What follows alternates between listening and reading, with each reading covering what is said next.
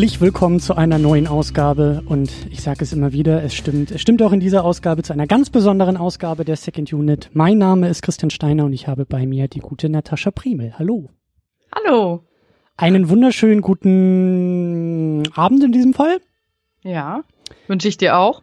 Ähm, wir haben uns, liebe Gemeinde, heute hier versammelt, denn du hast dich selbst in diesen Podcast gebracht und du hast einen Film mitgebracht und Du hast vor allen Dingen, was mir sehr gut gefallen hat, ähm, eine Tür nicht eingetreten, aber du bist sehr elegant und sehr geschmeidig durch diese Tür gegangen. Du hast nämlich ein Kammerspiel mitgebracht, du hast einen Film aus den 60ern mitgebracht in Schwarz-Weiß. Das sind alles Themen, die hier gar nicht so richtig normalerweise auftauchen und deshalb bin ich sehr, sehr glücklich, dass wir eben heute an diesem Abend ähm, Wer hat Angst vor Virginia Woolf ausdiskutieren werden. Ja. Deshalb. Ich bin auch gespannt. Ich bin sehr gespannt. Deshalb zuallererst vielen Dank, dass du diesen Film hier so mitgebracht hast, weil das wäre tatsächlich ein Film gewesen, den ich sonst, glaube ich, nie geguckt hätte. Ja. Siehst du? Und du bist trotz allem begeistert? Äh, nicht trotz, deswegen. Äh, trotz, trotzdem du dich nicht getraut hast. Also du bist begeistert. Ich bin begeistert. Ich bin überfordert. Äh, du auch. Das haben wir im Vorgespräch ja. schon geklärt. Deswegen ist es auch gut, dass wir jetzt noch äh, intensiv über diesen Film quatschen werden. Äh, ich hoffe, dass auch alle, die hier zuhören, diesen Film äh, schon geschaut haben oder ihn zumindest kennen, weil wir natürlich intensiv spoilern werden. Ähm, anders geht's nicht. Und vor allen Dingen aber auch, weil ich hoffe, dass ihr diesen Film auch ähm, nachholt, weil es sich äh, lohnt, den Film zu gucken. So. Hm. Vielleicht sollten wir am Anfang noch ein bisschen ähm, kurz klären, wie du eigentlich, wer du bist und äh, wie du hierher gekommen bist. Quasi. Ja, über ein paar Umwege, ne? Also ich bin, äh, bin ja erstmal Zuhörerin des Second Unit Podcast und äh, und es ist ja schon fast eine Familiengeschichte, da mein Mann auch schon bei dir war ähm, mit, und mit seinem Podcast. Äh, und du warst, du warst schon mal bei seinem Podcast, äh, bei Florian Primel. Mhm. Und, Schöne Grüße äh, an dieser Stelle, wenn er das hört. Ja, äh, das, ich denke, er wird's hören. Ich hoffe, er wird es hören. Ähm, genau.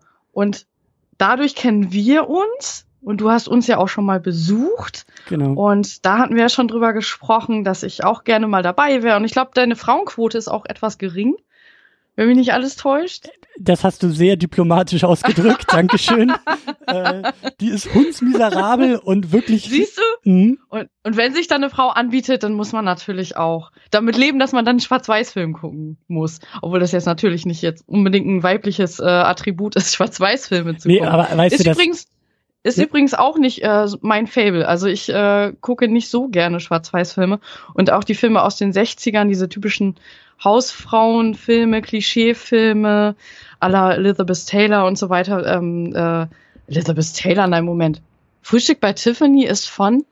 Mit Audrey Hepburn. Siehst du? Also du siehst, ich habe keine Ahnung. So, aber ich stehe auf ähm, psychodynamische ähm, ah. Cars und und äh, Schauspielerei und äh, da sind natürlich Kammerspiele wie gemacht für.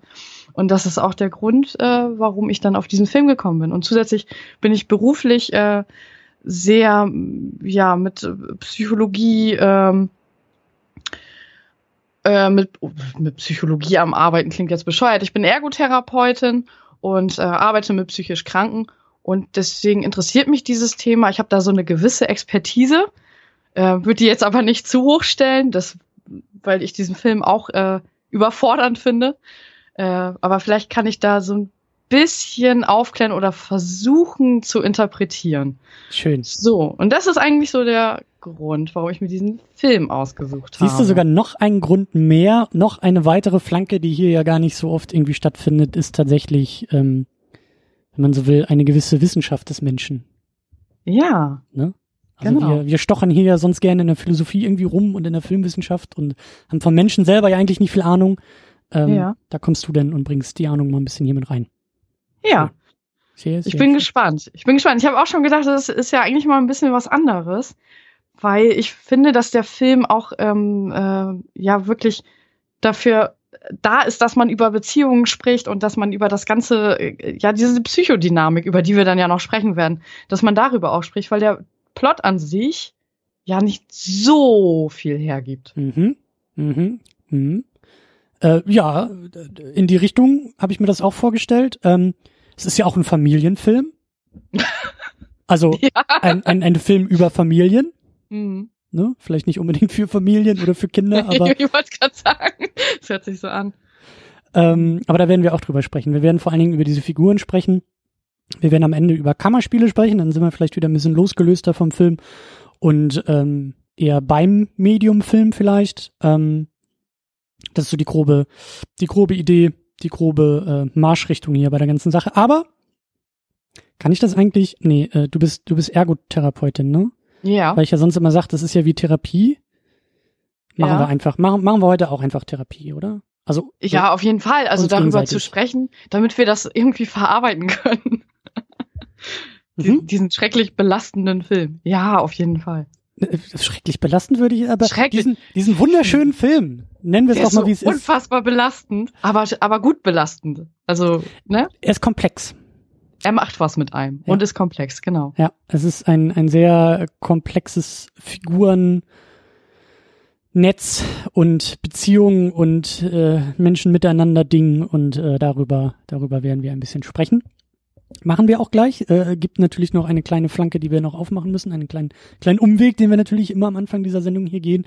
Denn wir sagen äh, noch einmal ganz besonders Danke an eine ganz besondere Patreon-Person, ähm, nicht nur an äh, den besagten Florian Primel, vielen Dank, weil der auch bei Patreon hier sehr aktiv und sehr unterstützend wirkt. Dankeschön.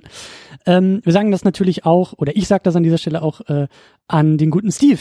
Steve Geiler war bei uns in der Oscars-Unit dabei und ich glaube, dass er den Film vorher noch nicht gesehen hat und ich ähm, lerne Steve ja auch mehr und mehr kennen und vor allen Dingen so, was so sein, seine Filmgeschmäcker angeht. Und ich bin sehr, sehr gespannt, was er zu Virginia Woolf sagen wird, weil erst vor kurzem hat er den Film Noir für sich entdeckt und, und wilderte da auch so ein bisschen in diesen, in diesen Filmjahrzehnten herum. Das ist jetzt kein Film Noir, den wir hier besprechen werden, aber ich, mhm. ich, ich melde dich Meinst mal, Steve. Du? Ich glaube, ich glaube, das ist so ein Ding, das könnte so ein Ding für dich sein. So. Deswegen. Meinst du, wenn man Film, meinst du, wenn man Film Noir mag, dann mag man Virginia Woolf? Hm. Ah. Ähm, weiß ich nicht, glaube ich nicht. Ähm, ich habe es eher darauf bezogen, und das äh, mag ich auch ganz besonders an Steve, dass er sehr aktiv mit eigenen filmischen Lücken arbeitet. Also er ist, er ist auch so ein ah. Typ, der nicht gerne etwas nicht weiß, also filmisch nicht weiß. Und ähm, ja. deswegen, deswegen hat er, glaube ich, auch mit Film Noir einfach mal angefangen. Und ähm, ich glaube, dass er, wie gesagt, diesen Film halt auch nicht kennt und ich hoffe, dass er über diesen Podcast diese Lücke geschlossen hat und äh, ähm, ich bin gespannt, was er zu dem Film sagt. Aber das werden wir vielleicht in den Kommentaren auch noch klären, so, mhm. wenn wir mhm. dann durch sind mit diesem Podcast. So, ich krempel die Ärmel hoch. Ich äh, verteile eine Runde Brandy an dieser Stelle. Ähm, denn ohne Cognac.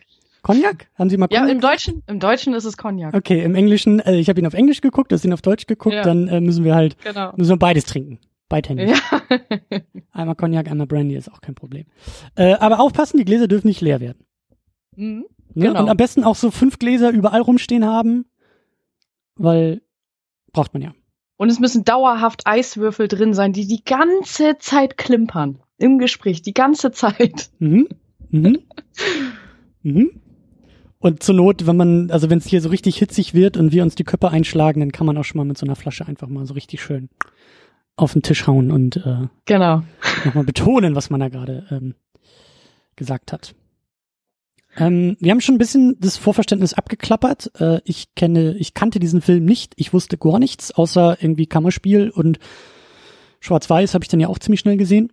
Ähm, du hast es schon angedeutet, dass du durchaus Interesse an Filmen hast, die mit ähm, ja Figurendynamiken arbeiten, um es vielleicht mal so platt auszudrücken. Ähm, wie, wie bist du zu diesem Film gekommen? Wann, also, wie, wie stolpert man über diesen Film? Weil du hast ihn mir jetzt vorgeschlagen und so kann ich mir das sehr gut vorstellen, aber das ist doch kein Film, den machst du doch nicht irgendwie Samstagnachmittag auf RTL an und sagst, oh, was ist das denn? nee, äh, tatsächlich ist das immer eine gedankliche Vorarbeit. Also ich bin auch ein Mensch, der, der filmisch sich weiterentwickeln will und Lücken schließen will. Ähm, und und ich neige dazu, wenn ich äh, ein bestimmtes Genre mir anfange äh, irgendwie anzueignen oder die ersten Filme zu gucken, dass ich dann in diesem Genre bleiben will. Ob das bei Filmen mhm. ist oder bei Serien. Und ich meine, ich bin mir nicht ganz sicher. Das ist auch schon ein paar Jahre her, dass ich den Film das erste Mal gesehen habe. Und ich bin mir nicht ganz sicher, ob Gott des Gemetzels, kennst du den? Äh, ja, den habe ich nicht gesehen, aber den äh, der sagt auch ein was. Kammerspiel. Mhm. Auch ein Kammerspiel. Und ähm, der war damals aktuell und ich weiß jetzt nicht, welchen ich zuerst gesehen habe. Und ich war auf jeden Fall in diesem äh, Kammerspiel-Ding drin und dachte, oh Gott, das ist ja voll interessant und das ist mhm. ja total mein Ding. Und und wie gesagt, aber ich weiß nicht, von welcher Richtung das jetzt zuerst kam. Aber ich war einfach in diesem Genre drin und dachte, ich will mich da weiterentwickeln. Und Elizabeth Taylor äh, hat mich interessiert. Ich habe es nie geschafft, Cleopatra oder sowas zu gucken, weil mir das einfach zu bombastisch weiß ich nicht, irgendwie nichtssagend, ich, ich weiß es nicht, ist. Und, aber ich wollte mich trotzdem mit ihr auseinandersetzen und es ist ja nun einer der Filme, für den sie einen Oscar bekommen hat. Und dann dachte ich, guck mir den einfach mal an. Genauer kann ich dir das leider nicht mehr sagen. Das ist aber, damit kann ich arbeiten. Gut. Sehr schön. Sind auch alle schon mal gute Stichworte. Also das, äh, das, äh, das kann ich nachvollziehen, weil bei mir auch das Interesse geweckt ist, nicht nur ihr gegenüber, sondern auch weiter Kammerspielen gegenüber. Aber ähm, da kommen wir gleich auch noch ein bisschen drauf zu sprechen. Du bist ja. Gast hier in dieser Ausgabe. Das heißt, du hast die ehrenvolle Aufgabe, den Plot des Filmes zusammenzufassen. Ja, gerne. Also ich äh, habe schon überlegt, das war ja klar, dass ich die Ehre habe. Psst, das ähm. ist immer überraschend für alle, die hier mitmachen. Ist, oh, oh, wirklich? Oh nein, damit habe ich ja gar nicht gerechnet. Also, ähm, der, der Plot lässt sich jetzt in der Handlung ausdrücken oder in der Entwicklung der Beziehung beziehungsweise des Inhaltes. Ich mache mir das jetzt mal ganz einfach. Mhm. Okay? Mhm. Also ich werde einfach nur die Handlung beschreiben. Also, Martha und George, äh, ein Ehepaar, ich glaube in England wohnen die beiden. Ähm, sie ist Tochter des Präsidenten einer Universität, also äh, sehr privilegiert, ist mit George verheiratet. George ist etwas ein paar Jahre jünger als Martha und die beiden kommen an einem Samstagabend von einer Feier ihres Vaters. Und äh, ihr Vater hat ihr gesagt, das erfährt man dann später, äh, die sollen doch noch äh, ein anderes Ehepaar einladen, die neu in der Stadt sind. Und der Nick, Nick und Honey sind das. Äh, der Nick äh, ist jetzt auch Lehrer an dieser äh, Universität, genauso wie George. Er ist Historiker, Nick ist Biologe. Nicht Mathematiker? Und Oh Gott, ich habe wirklich überlegt. Nein, er ist nicht Mathematiker. Er ist nicht Mathematiker. Er ist Biologe. So, und ähm, Martha und George gehen nach Hause gemütlich und äh, ähm, ja, fangen zu Hause dann einen kleinen Streit an, der dann immer mehr entwächst. Und derweil warten sie auf Nick und Honey, die halt nach dieser Party auch noch vorbeikommen sollen. So, und dann ähm, ja, kommen die beiden irgendwann vorbei und äh, der ganze Abend eskaliert etwas in kleinen Psychospielchen. Und das ist eigentlich der Plot. Relativ simpel. Ja. Ich würde noch äh, einen kleinen Nachtrag machen. Äh, du hast halb recht. Es ist New England. Ah. Also in Na, den USA. Siehste. Ja. Ja. Okay. Aber ja ähm, Genau, äh, die, die, die kommen, glaube ich, das habe ich am Anfang auch nicht so ganz auf der Pfanne irgendwie gehabt. Die kommen von so einem, ja, irgendwas da an der Uni, das ist halt irgend so ein, so ein Dinnerabend so oder Netz sowas. Ja, genau, eine Netzwerkparty so. Genau. Also die kommen von der Party, um dann so ein Hausempfang quasi zu geben. Also von einem ähm, Social Event zum nächsten. Ähm, genau.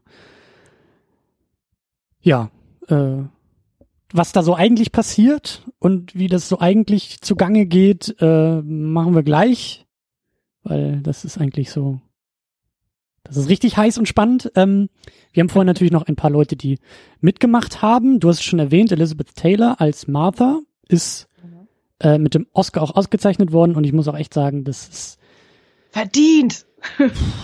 Verdient ist auch noch untertrieben. Also ähm, ja. das ist wirklich ganz, ganz, ganz, ganz großartig, was sie da macht. Und ich glaube auch, ähm, werden wir, glaube ich, auch noch ein bisschen drüber sprechen, so äh, Frauen in den 50er, 60ern, ähm, auch, auch Spiel, so, das, das ist, das ist, glaube ich, also der ganze Film, so wie ich das auch verstanden und gelesen habe, ist durchaus kontrovers gewesen aufgrund der Sprache, die da benutzt wurde.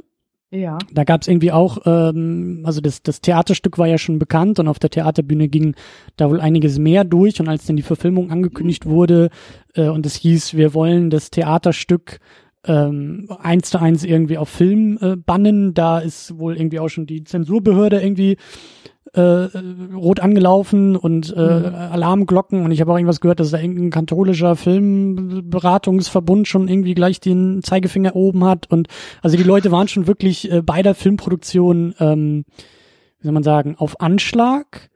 Der und ab 18 der Film. Ja, das ich habe den, ich habe den, äh, mir, ich habe den mir bei iTunes ausgeliehen und mhm. iTunes hat auch gesagt, äh, bist du sicher, dass du 16 bist?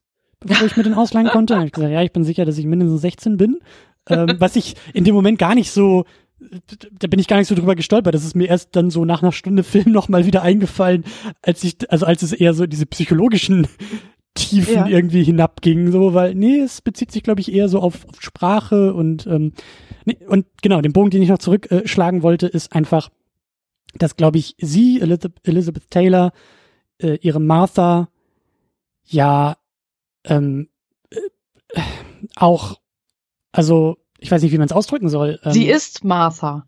Sie ist Martha und diese Martha ist alles andere als ein Idealbild der Frau in den 60ern, würde ich genau. mal sagen. Oder zumindest, ja. sie ist nicht Honey. So kann man es, glaube ich, am besten richtig, ausdrücken. Richtig, Honey, absolut nicht. Gespielt von äh, Sandy Dennis, die, also nominiert waren sie irgendwie auch alle. Also mhm. alle vier Schauspieler, äh, Haupt und Neben. Irgendwie, ich meine auch, dass irgendwie der Film habe ich das richtig verstanden, dass er auch in allen Oscar-Kategorien irgendwie nominiert war, die es damals gab und irgendwie, also oder oder irgendwie irgendeinen Rekord aufgestellt hat, auf jeden Fall ein riesengroßes. Ja, äh, der war wirklich, also Nominierung en masse, also äh, Regie, Film, Nebendarsteller, Schnitt, Musik, äh, Ton und so weiter. Ja, ja, absolut. Und hat auch einige Oscars abgeräumt. Genau. Mhm. Ähm, ja, und, und genau, wir, wir waren also ein bisschen bei den Figuren. Also die, die Honey, ja. ähm, die Ehefrau dieses Pärchens, die halt vorbeikommen, die halt, ähm, ich glaube, die sind auch noch einen Tick jünger. Ich glaube, Martha und George, genau, die Gastgeber, ja. sollen eher so in ihren 50ern sein. Mhm. Und Nick und Honey sind so Ende 20, ne? Irgendwie, ich glaube, 28 und 26 genau. oder so. Ja. ja. Auch ein bisschen naiver, also gerade sie, ne, so. Und da Naiv kommen. ist gut ausgedrückt, ja. Ich glaube, man wird auch sagen, in der damaligen Zeit ähm, wohl wohl erzogen oder oder oder wohl ähm, ähm, bemüht. Also sie benimmt sich entsprechend, wie man das, glaube ich, damals ähm, hätte tun sollen. So, ich meine, die sind halt auch in der in der äh, Gastrolle, was ja auch noch mal eine ganz andere Dynamik reinbringt. Ne? Die kommen ja von außen in das Zuhause von Martha und George. Und äh, Martha und George, also George gespielt von Richard Burton, und ich glaube, dass die beiden sogar auch damals zusammen waren oder verheiratet waren oder irgendwie was. Zweimal waren die verheiratet. Die waren zweimal verheiratet. Da weißt du schon, was da zu Hause abging. Du, ich Kommt kann mir ja das, auch nicht so oft vor. Ich kann mir das aber auch gut vorstellen nach diesem ja, Film, weil. Ja. Ne, also aber zwischen Martha und George geht so einiges ab. Ja, dazu muss man aber auch sagen, Elizabeth Taylor, du hast ja auch gesagt, sie hat nicht so die typische Hausfrau gespielt. Und äh, sie war es auch nicht. Die war achtmal hm. verheiratet. Und das ist ja schon für heutige Verhältnisse ein Rekord. Ja. Und das damals, also das kannst du auch nur, konntest du damals auch nur machen, wenn du wirklich Schauspielerin bist oder in irgendeiner anderen Branche unterwegs bist. Aber als Hausfrau wärst du, glaube ich, geächtet worden. Hm. Hm. Ist das nicht auch so, ähm, war das nicht auch die Zeit, wo wann, wann war das? War das nicht in den, in den 50er, 60ern oder in den 70ern oder so, dass Frauen ohne ihre Männer auch kein Bankkonto eröffnen konnten? Ich glaube, das, ich glaube, das war bis in die 80er rein. Oder sogar bis also in die 80er. zumindest, zumindest äh, 70er äh, war das, glaube ich, noch so. Hm. Aber ich kann es dir jetzt auch nicht äh, genau sagen. Aber das ist halt wichtig bei dem Film. Also dieser, dieser mentale, diese mentale Zeitreise, die man, die man machen muss, ähm, um sich noch mehr auch in auch auch in diese in diese Lebenswelten da äh, irgendwie reinzudenken. Ne? Also ja. ähm, natürlich müssen wir auch noch erwähnen äh, George Siegel als Nick ähm, als als ja der der Ehemann in diesem Gastpaar, die halt so von außen dazukommen. Genau. Weil also ich bin fast vom Stuhl gefallen, als ich den Film geguckt habe an zwei Stellen, weil so offen in diesem Film, so deutlich durch die Blume ähm, gesagt und getan wird, was damals nicht gesagt oder getan werden konnte in dem Film. Also wie die, wie, wie Martha und Nick, also flirten ist ja schon untertrieben. Ähm, ja. Das, wie, wie, wie, generell, wie das Thema Sex in diesem Film vorkommt, ohne vorzukommen, fand ich zum Beispiel auch ziemlich krass.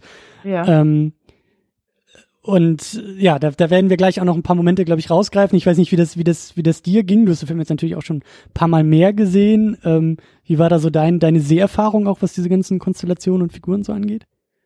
Oh, das ist ja, das ist jetzt so eine umfangreiche Frage.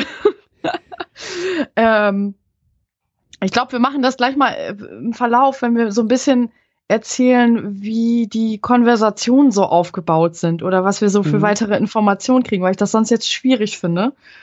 Mm, Lass uns also, vielleicht ein paar Momente erstmal rausgreifen. Ja, das vielleicht fangen gut. wir so ein bisschen das an. glaube ich ganz gut, ja. Sonst ein paar äh, konkrete konkrete Sachen. Also erstmal ähm, ich fand, äh, fangen wir vielleicht auch ganz vorne an. Ich fand diesen diesen Anfang, dieses Opening fand ich extrem stimmungsvoll. Also als die beiden da von der Party nach Hause laufen. Ja. Wir haben die Opening Credits, wir haben ein bisschen Musik, alles ähm, alles so ein bisschen gemütlich und gemächlicher.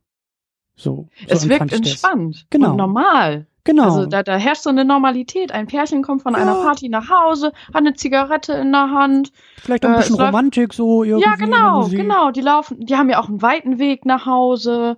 Ne? Also man, man äh, wird ja, ist ja lange dabei, wenn die beiden nach Hause laufen. Und die Musik ist auch so ein bisschen fröhlicher. Und dann denkt man, ach Mensch, das sieht ja, sieht ja schön aus, ne? So ein älteres Paar, so möchte man dann auch später mal leben. Wie schön gemütlich, ja. Bis irgendwie, sie dann zu Hause ankommen. Ne? Irgendwie auch so ein bisschen so das, das, das Postkartenmotiv, ne? Also so, ja, da, da, da ist das Klischee der, der Nuclear Family in den 50er, 60ern trifft da ganz gut zu. Ne? Ja. So, ähm, so die, die, die, die weiße Mittelschicht, äh, die nach Hause auch wirklich ins eigene Haus äh, kommt. Ähm, was ich sehr toll fand auch, gleich die ersten Momente in dem Haus, wie, wie belebt und durchlebt dieses Haus ist. Also dieses Set, und das ist ja, ich kenne mich jetzt nicht so sehr mit Kammerspielen aus, ein paar habe ich auch gesehen, aber das genieße ich halt auch bei Kammerspielen, dass der Ort ist natürlich irgendwie auch ein Charakter. Ja. Also wichtiger vielleicht als bei anderen Filmen, wo du sagst, klar, James Bond reist um die ganze Welt, da sind wir nicht lange irgendwo, sondern da sind wir ziemlich schnell immer irgendwo anders. Aber bei so einem Kammerspiel ist, ist die Umgebung und ist eben die Kammer, in der es spielt, ähm, wichtig. Und das haben sie auch total klasse gemacht, wie halt überall schon was rumliegt und wie die beiden auch nach Hause kommen und jeder räumt mal von hier nach da was weg und sie räumt auf und da wird sie halt auch schon ohne Ende charakterisiert, als sie dann irgendwie die schmutzigen ja. Teller in die Nachttischschublade einfach irgendwie schiebt und sagt, na scheiße. Das habe ich gar nicht mitbekommen. Das war so geil. Das habe ich überhaupt nicht gesehen. Das, das ist, ist, so ja geil. Das ist, wenn er gleich am Anfang irgendwie ins Badezimmer geht und die, die quasseln ja schon die ganze Zeit und so hin und ja. her, hin und her, meh, meh, meh, meh, meh, meh, meh. Und ja. dann fängt sie an, im Schlafzimmer aufzuräumen und räumt so die Kleidung irgendwie weg und das irgendwie dahin und das nochmal zusammengefaltet irgendwie dahin gelegt. Und dann hat sie irgendwie so einen Teller auf der, auf dem, auf der so, neben dem Bett, auf der Ablage so, hebt diesen Teller auch so hoch, guckt ihn so an.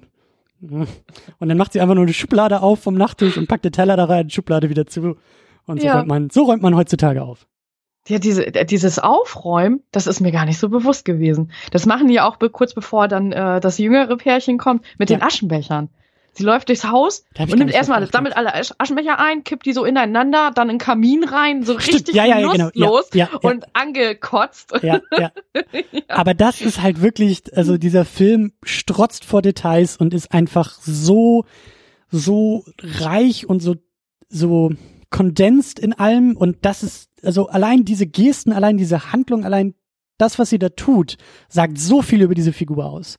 Weil sie halt eben da schon zeigt, sie ist halt nicht das Klischee, ähm, die Klischee-Ehefrau, ne, die jetzt ja. wirklich schon drei Stunden vorher das Bügeleisen auspackt, weil irgendwelche Gäste sich angemeldet haben, sondern sie rennt dann mit ihrem Brandy durch die Gegend oder mit ihrem Cocktail oder was auch immer sie da die ganze Zeit säuft, äh, raucht sich ein paar Kippen weg, ist eher ein bisschen angepisst, dass da schon wieder Leute irgendwie ins Haus kommen, ja. äh, ärgert sich, dass er sie nicht küssen will und schmeißt halt, wie du sagst, die Asche in den Kamin und äh, kehrt am liebsten den Dreck unter den Teppich so und das und das war die Realität also ich glaube, diese, diese ganzen ähm, perfekten Hausfrauen, das hat vielleicht in der Werbung existiert, aber ich glaube, dass viele gerade in, in, irgendwelchen Hinterorten oder keine Ahnung, dass da viele Hausfrauen doch eher ähm, so getickt haben. Das war ja vieles einfach Maskerade und Show. Ja, ja.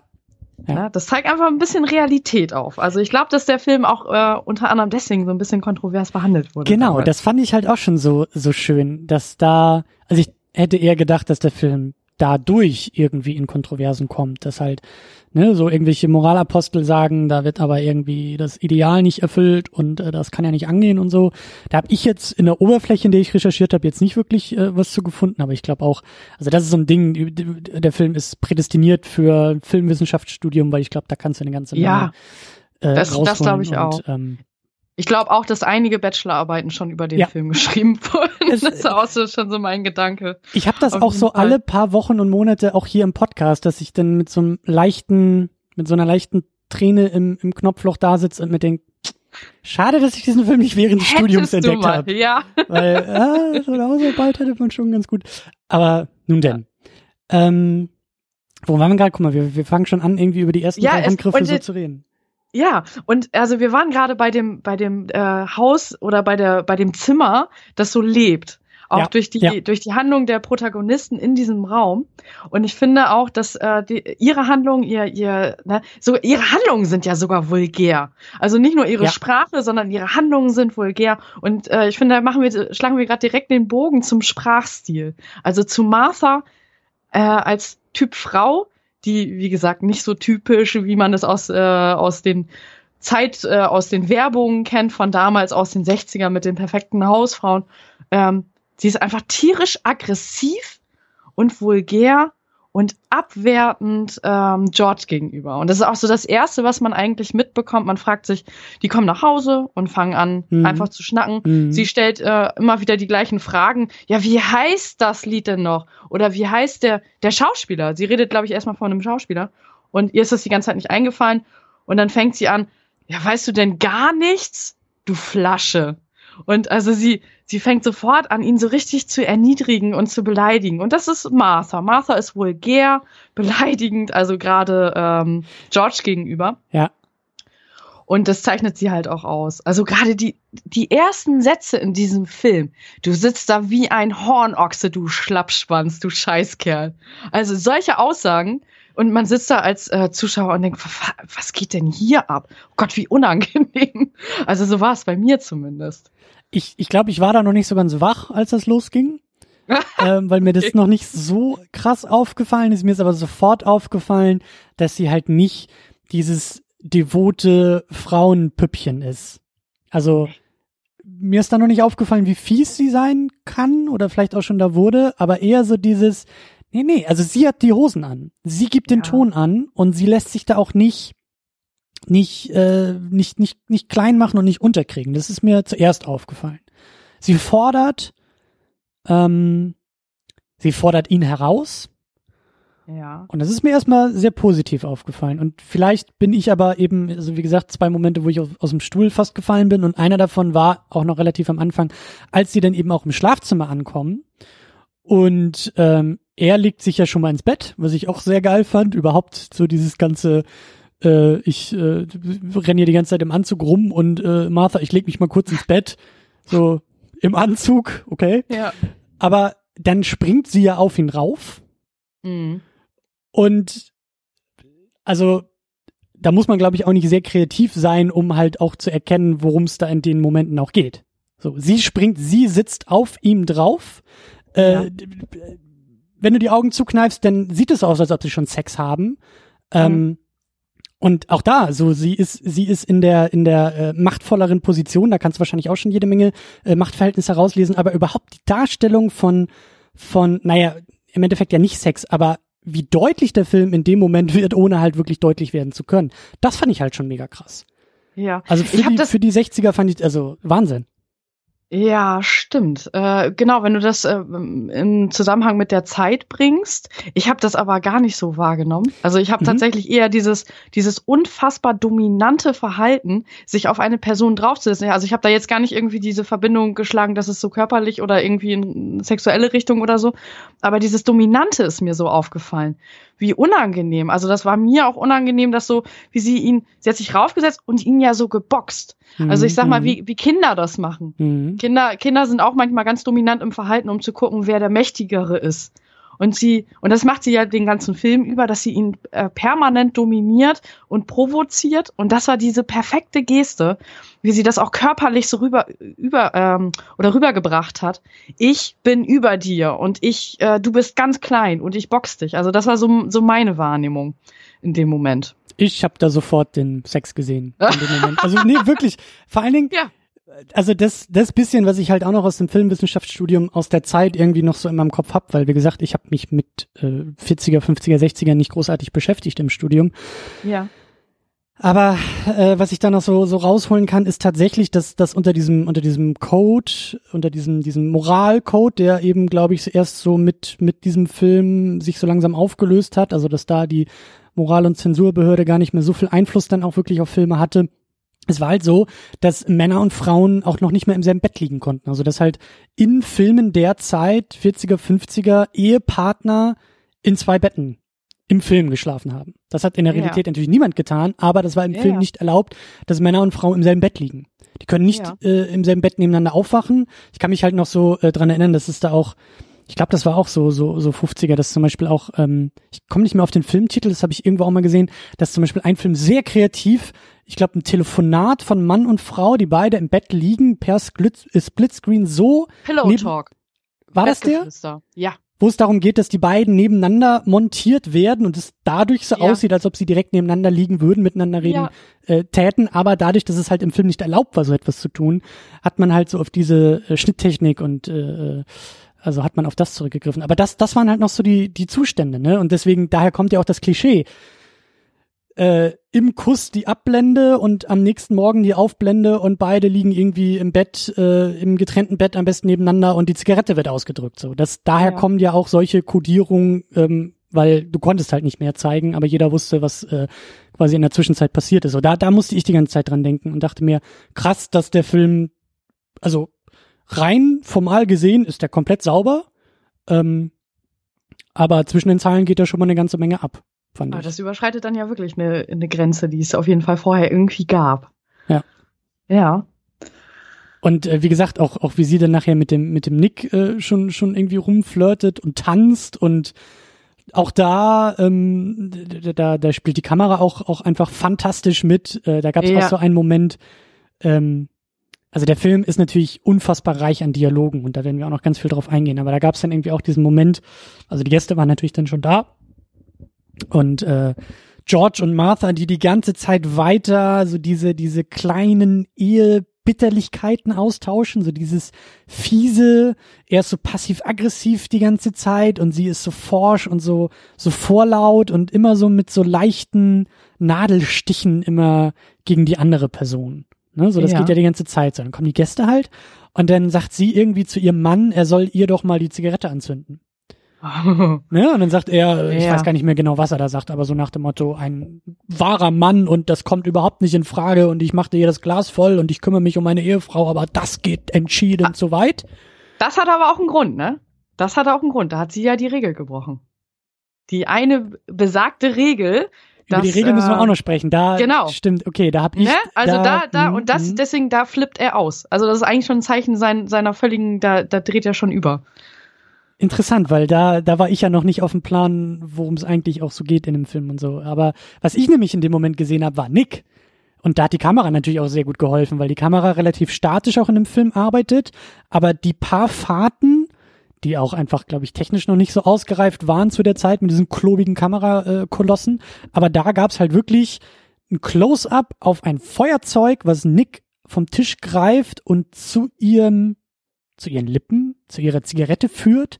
Zu und, ihre, ja. und die Zigarette anmacht, ne? Und die Kamera geht ja. halt ganz klar mit und äh, schneidet dann, glaube ich, auch auf die beiden Gesichter der beiden, wo natürlich völlig klar ist in dem Moment, wenn Ehemann sagt, nein, Frau, ich unter, unterwerfe mich jetzt hier nicht deinem äh, deiner Begierde im Endeffekt.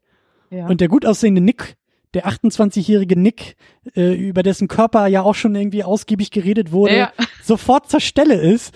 Äh, ja. ne, so das, das war dann der zweite Moment, wo ich vom Stuhl gefallen bin und mir dachte so, Moment mal, haben die beiden irgendwie schon was miteinander gehabt? Äh, Gibt es da schon eine Vorgeschichte, von der ich nicht so ganz was weiß? Weil hier schwingen gerade Dinge im Raum durch die Luft, die ja. ich nur so unbedarft wahrnehme, äh, aber noch gar nicht zuordnen kann. Ja, das ist, das hat dann auch wieder mit Marthas Person zu tun, die ja gerne so die Menschen in ihrer Umgebung als Spielbälle benutzt und Nick war da ja einfach nur ein Opfer. Im Endeffekt war der einfach nur ein Opfer, ja. damit äh, Martha ihrem Mann das mal so richtig heimzahlen kann. Und bevor die sich die totale Kriegsansage gemacht haben, von der wir ja gleich auch noch sprechen ja. werden, ähm, war das, war das noch ein bisschen dezenter, dieses Geturtele in Anführungszeichen. Das ist dann ja richtig äh, eskaliert, also dass sie sich so richtig an ihn rangeschmissen hat, nachdem die sich die totale Kriegserklärung gemacht haben. Da war es vorbei mit Marthas subtiler äh, Kriegsführung. ja, da war dann, ja, genau. waren alle Geschütze ja. dann ausgefahren, ja. Alle, genau. Ähm, ja, ähm, das ist aber eben auch das Tolle, bei Kammerspielen werden wir eben auch noch äh, viel drüber reden äh, zum Ende hin, aber das das, das, das liebe ich, das habe ich jetzt auch nochmal gemerkt. Das Kammerspiele sind eigentlich auch was für mich, weil ich liebe es halt, ähm, ich liebe gute Drehbücher, ich liebe gute Dialoge, aber ich liebe eben auch als Zuschauer über Dialoge ähm, ins Geschehen nicht nur reingezogen zu werden, sondern ich mag das, wenn ich dümmer bin als die Figuren denen ich gerade zuschaue. Und das meine ich jetzt nicht, weil die ja. alle super schlau und super clever sind, sondern ich komme ja so mitten rein in alles, gerade bei ja. einem Kammerspiel. Die Tür geht auf, irgendjemand ist Gastgeber, irgendjemand ist Gast, irgendein Haus, irgendeine Umgebung, ich weiß ja im Idealfall gar nichts und muss mir dann über Verhalten und über Beziehungen und über Gesten und über Blicke und über Sätze und über Schwingungen dann irgendwie herleiten. Moment mal, ähm, kennen die sich eigentlich schon? Oder irgendwie ja. fühlt sich das nicht so an, als ob die gerade irgendwie total gut miteinander können, aber die haben sich gerade erst vorgestellt. Also ich glaube, die kennen sich schon länger, aber weiß das auch der da hinten, der eigentlich irgendwie auch? Und das mag ich. Und so ging mir das viel in diesem Film, dass, ja. dass der Film meistens schon drei Schritte weiter war als ich als Zuschauer. Man ist in einer aktiven Rolle. Also ansonsten ist es so, du guckst die Filme und du weißt eigentlich ganz schnell, ja, das soll da und da hingehen und ja, jetzt gucke ich mir das einfach nur noch an und mal gucken, wie es dann dahin geht. Und da musst du die ganze Zeit aktiv dabei sein, damit du es auch verstehst. Ja. Also ich finde gerade bei dem Film, du musst den Gesprächen wirklich folgen und mitdenken, damit du verstehst, worum geht's da eigentlich und was es hier war und was es nicht war und ja. ist das hier erfunden oder nicht oder also du musst richtig mitdenken, ne? Du ja. bist aktiver Zuschauer. Und vor allen Dingen musst du kodieren. Du musst genau zuhören und nicht nur hören, was sie sagen, sondern hören, was sie eigentlich meinen. So und du, diese genau. Ebene drüber, drunter, wie auch ja. immer. Du musst lernen, diese Figuren einschätzen zu können. Genau. Also du musst die, du musst die Figuren kennenlernen und dann wissen, ah ja, Martha, die meint das bestimmt so und so. Also es ist, ist nicht so einfach. Ne? Ja. Das macht es natürlich auch ein bisschen komplizierter und anstrengender, wie ich finde. Ja. Wir haben schon viel über diese, über diese vielleicht zweieinhalb wichtigsten Figuren gesprochen. Äh, Honey fällt so ein bisschen hinten runter, ähm, was glaube ich auch daran liegt, welche Rolle sie in diesem ganzen Geschehen hat, weil sie tatsächlich auch so ein bisschen rausfällt.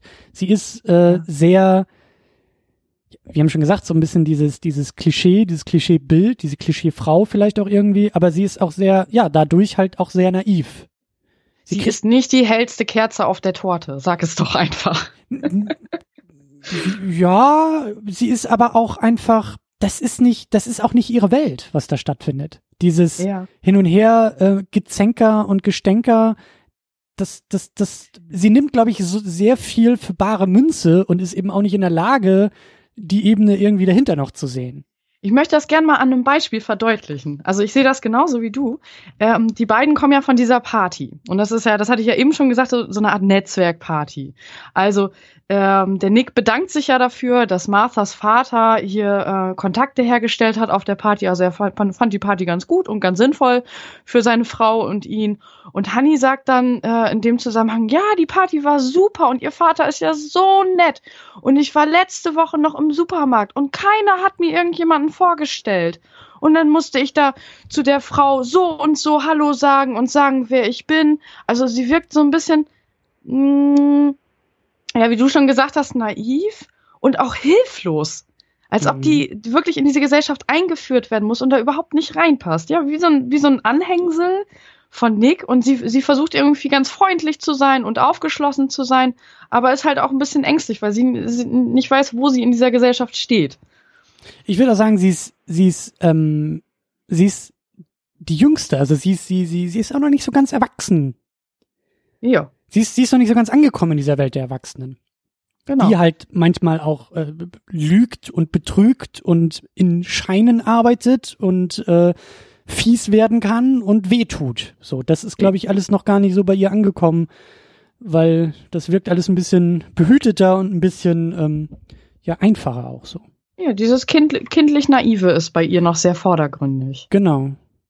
Ähm, ja, und trinkfest ist sie halt auch nicht, ne? also das war ja, glaube ich, also, auch ihr erstes, äh, ihre, ihr, ihr, ihr, ihre erste große Wunde. Ja, ihr Mann hat ja auch gesagt, ne, also im späteren Gespräch mit äh, George, dass die Frau wohl nicht so viel Alkohol ab kann. Aber die ist ja auch mit ganz anderen Dingen beschäftigt. Was dann dazu führt, dass sie auch nicht so gut Alkohol ab kann. Ich weiß nicht, ob wir das jetzt schon erwähnen. Das ist so schwierig, den Plot irgendwie äh, ähm, aufzugliedern und zu sortieren, aber auf jeden Fall haben Nick und George irgendwann äh, noch ein Gespräch zu zweit draußen im Garten, trinken da beide weiter und über, unterhalten sich unter anderem über ihre Frauen. Und äh, ja, da erzählt äh, Nick dann von seiner Frau und es kommt raus, dass er sie nur geheiratet hat, weil sie, wie hat er es genannt, aufgebläht war. Also er meinte damit, er hat sie mhm. geheiratet, weil sie schwanger war. Schwanger schien? schwanger schien. Ja, also er hat es, er hat es äh, hysterische Schwangerschaft genannt. Mhm. Und naja, bei Honey kommt dann später halt raus, naja, die äh, will keine Kinder, die hat Angst davor, Kinder zu bekommen und hat wohl die Abtreibung selbst mit irgendwelchen Tabletten vorgenommen. Und Nick erzählte halt in dem Gespräch, naja, die war immer mal, ist immer mal dicker geworden und dann wieder nicht mehr dicker und äh, ja, und dass die geheiratet haben, war halt aufgrund dieser hysterischen Schwangerschaft. Mhm. So. Und ähm, ja, ich finde, da erkennt man bei Honey auch wieder vieles. Ne? Also sie traut sich auch nicht irgendwie dazu zu stehen, dass sie keine Kinder haben will oder dass sie Angst hat. Wobei das halt in den 60ern auch wieder, wenn man das wieder auf die Zeit bezieht, glaube ich, äh, gesellschaftlich eher verachtet wurde, wenn eine Frau nicht diese, dieses typische, äh, ja, dieses Kinderkriegen angegangen ist. Und ja, ich, ich äh, also meine Erfahrungswelt äh, spricht auch nicht, ähm, also da spreche ich auch nicht als Frau in den 60er Jahren, aber es ist nicht auch so, dass es einfach dazugehört hat.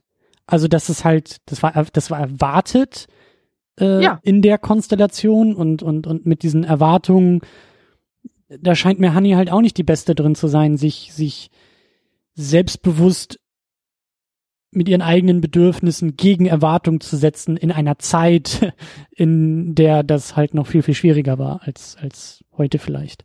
Ja, ich äh, bin aber auch der Meinung, dass das ging wahrscheinlich einigen Frauen so. Sie, wahrscheinlich ist Honey ein Paradebeispiel dafür, mhm. dass sie aber so naiv wirkt und so, so, ich würde gar nicht mal sagen, dass sie kein Selbstbewusstsein hat, weil sie ja irgendwie schon fröhlich, offen mhm. auf die mhm. Leute zugeht. Ähm, aber ich glaube, sie wirkt besonders naiv im Kontext mit äh, Martha.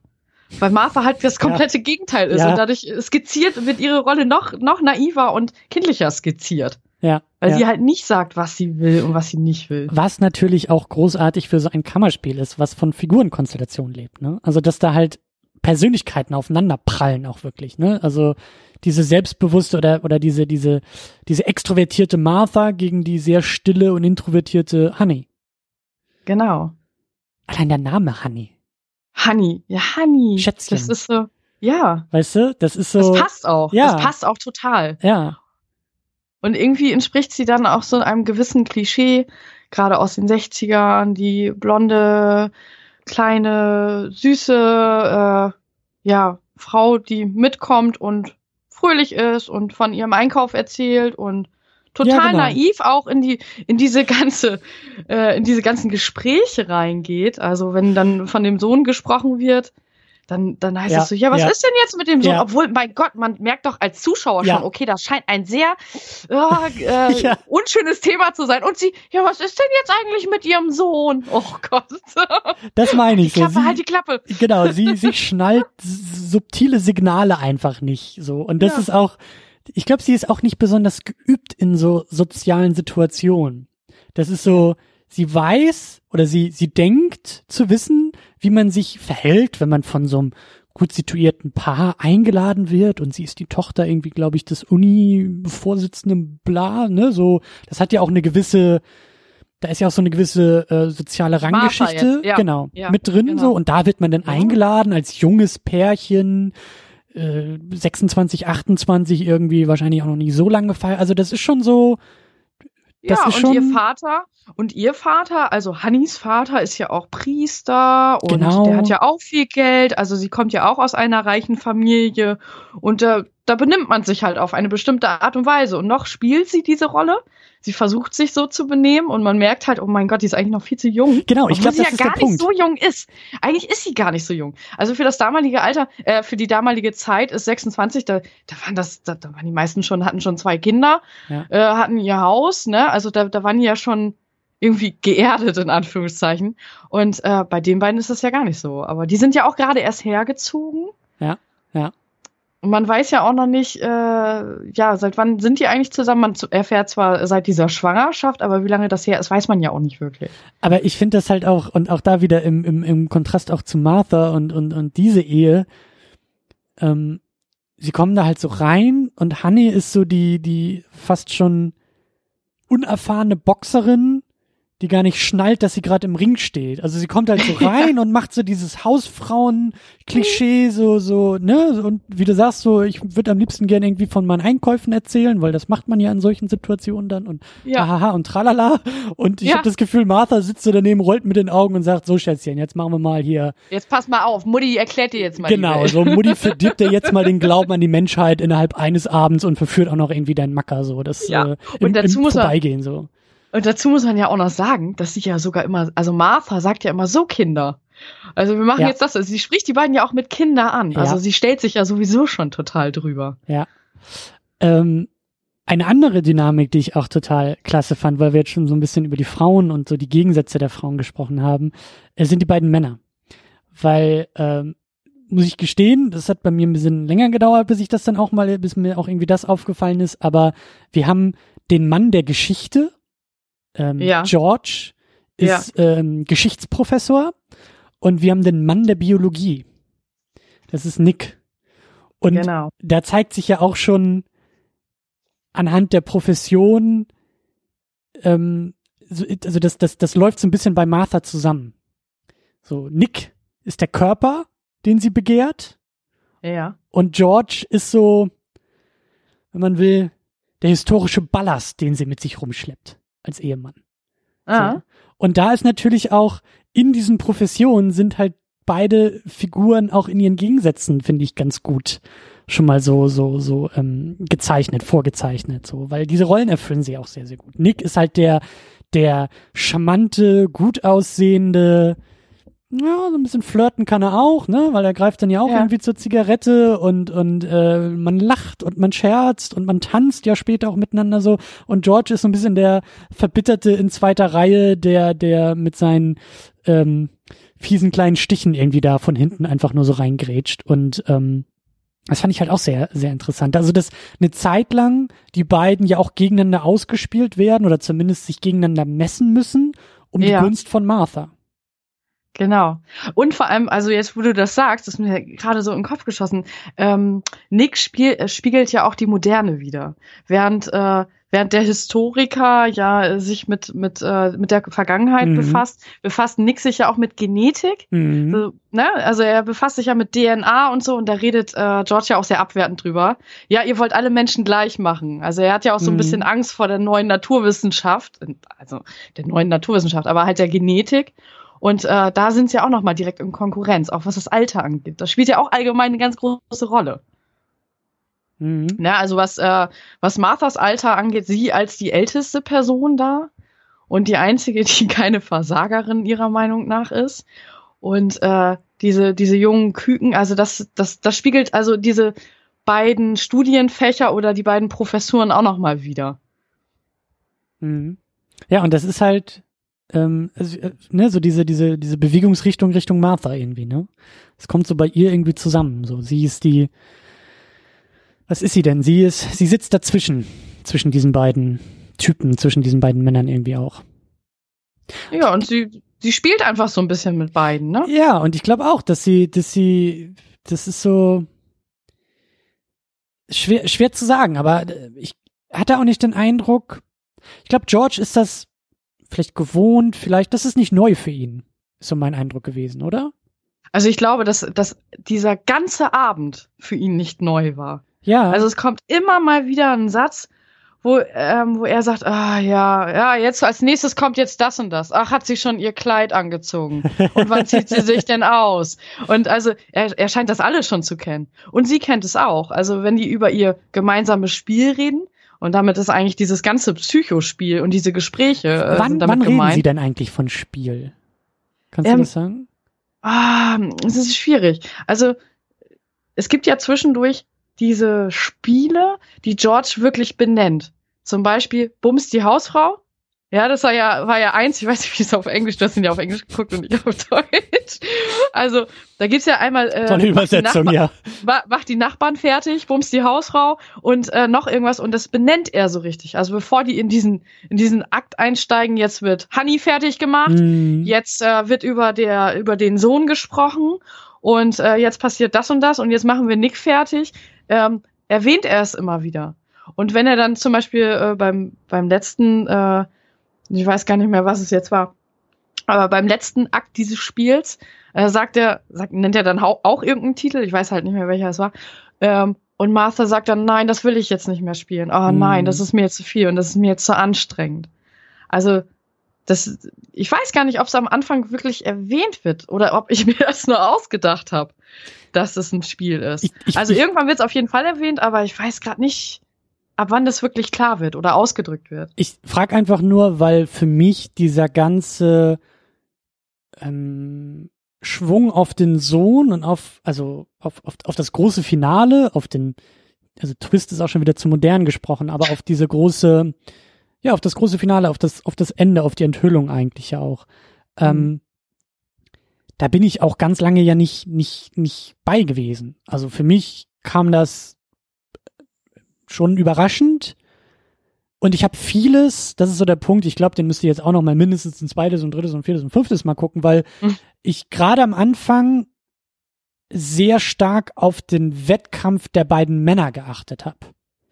Also auch, ja. auch so viel verstanden habe, viel aus dieser, ähm, also für mich ist die erste Hälfte, vielleicht auch die ersten anderthalb Stunden schon fast in diesem Film, geht es eigentlich darum, dass Martha, die, die extrovertierte, die selbstbewusste, die fordernde Forsche, ich hol mir, was ich will, Martha, ihren alten Sack neben sich hat, dieses ja. neue Pärchen zu ihr ins Haus kommt, sie vielleicht auch gar nicht mal, oder ich glaube, sie sieht auch schon ziemlich schnell, dass mit Honey eigentlich keine große Bedrohung ins Haus gekommen ist, aber halt diese sehr gute Aussicht namens Nick auf einmal da ist und dass es relativ viel darum geht, ihn ins Bett zu kriegen, George irgendwie an den Rand zu drängen und Honey am besten im Klo einzusperren, weil die ist so besoffen. Also dass da viel aus dieser Perspektive ähm, also so habe ich viel gesehen und viel gedeutet. Ein gutes Beispiel, was du auch schon erwähnt hast, ist, äh, dass sie sich umzieht.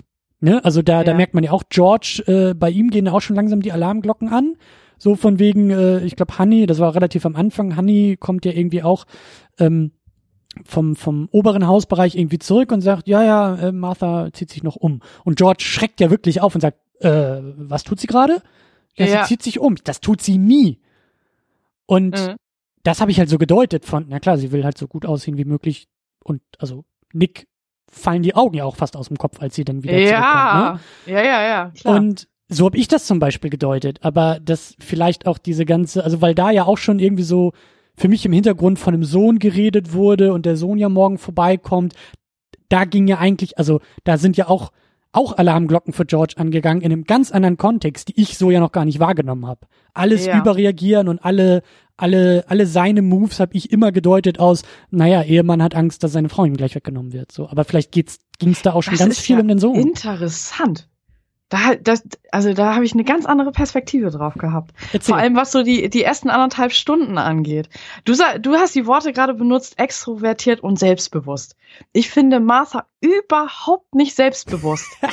ich finde, dass diese Frau die lebt mit Abwertung. Das hat nichts mit Selbstbewusstsein zu mhm. tun. Sie lebt mit Abwertung. Das ist ein psychischer Abwehrmechanismus. Sie schützt ihr Selbstwertgefühl vor einer Entwertung durch andere Menschen. Permanent. Mm, und deswegen, die, die, Worte extrovertiert und selbstbewusst, die klingen so positiv wie eine starke Frau. Ich finde, dass sie überhaupt nicht stark ist, sondern dass sie ganz schwach ist, indem sie andere Leute beleidigt. Das Irgendwann stimmt, sagt das stimmt. Sie, sie sagt, pass auf, sie sagt, ich bin Mutter Erde und ihr seid alle Versager. Das ist der, der Satz, da habe ich Gänsehaut bekommen. Und im nächsten Satz sagt sie, ich ekel mich so von mir selbst.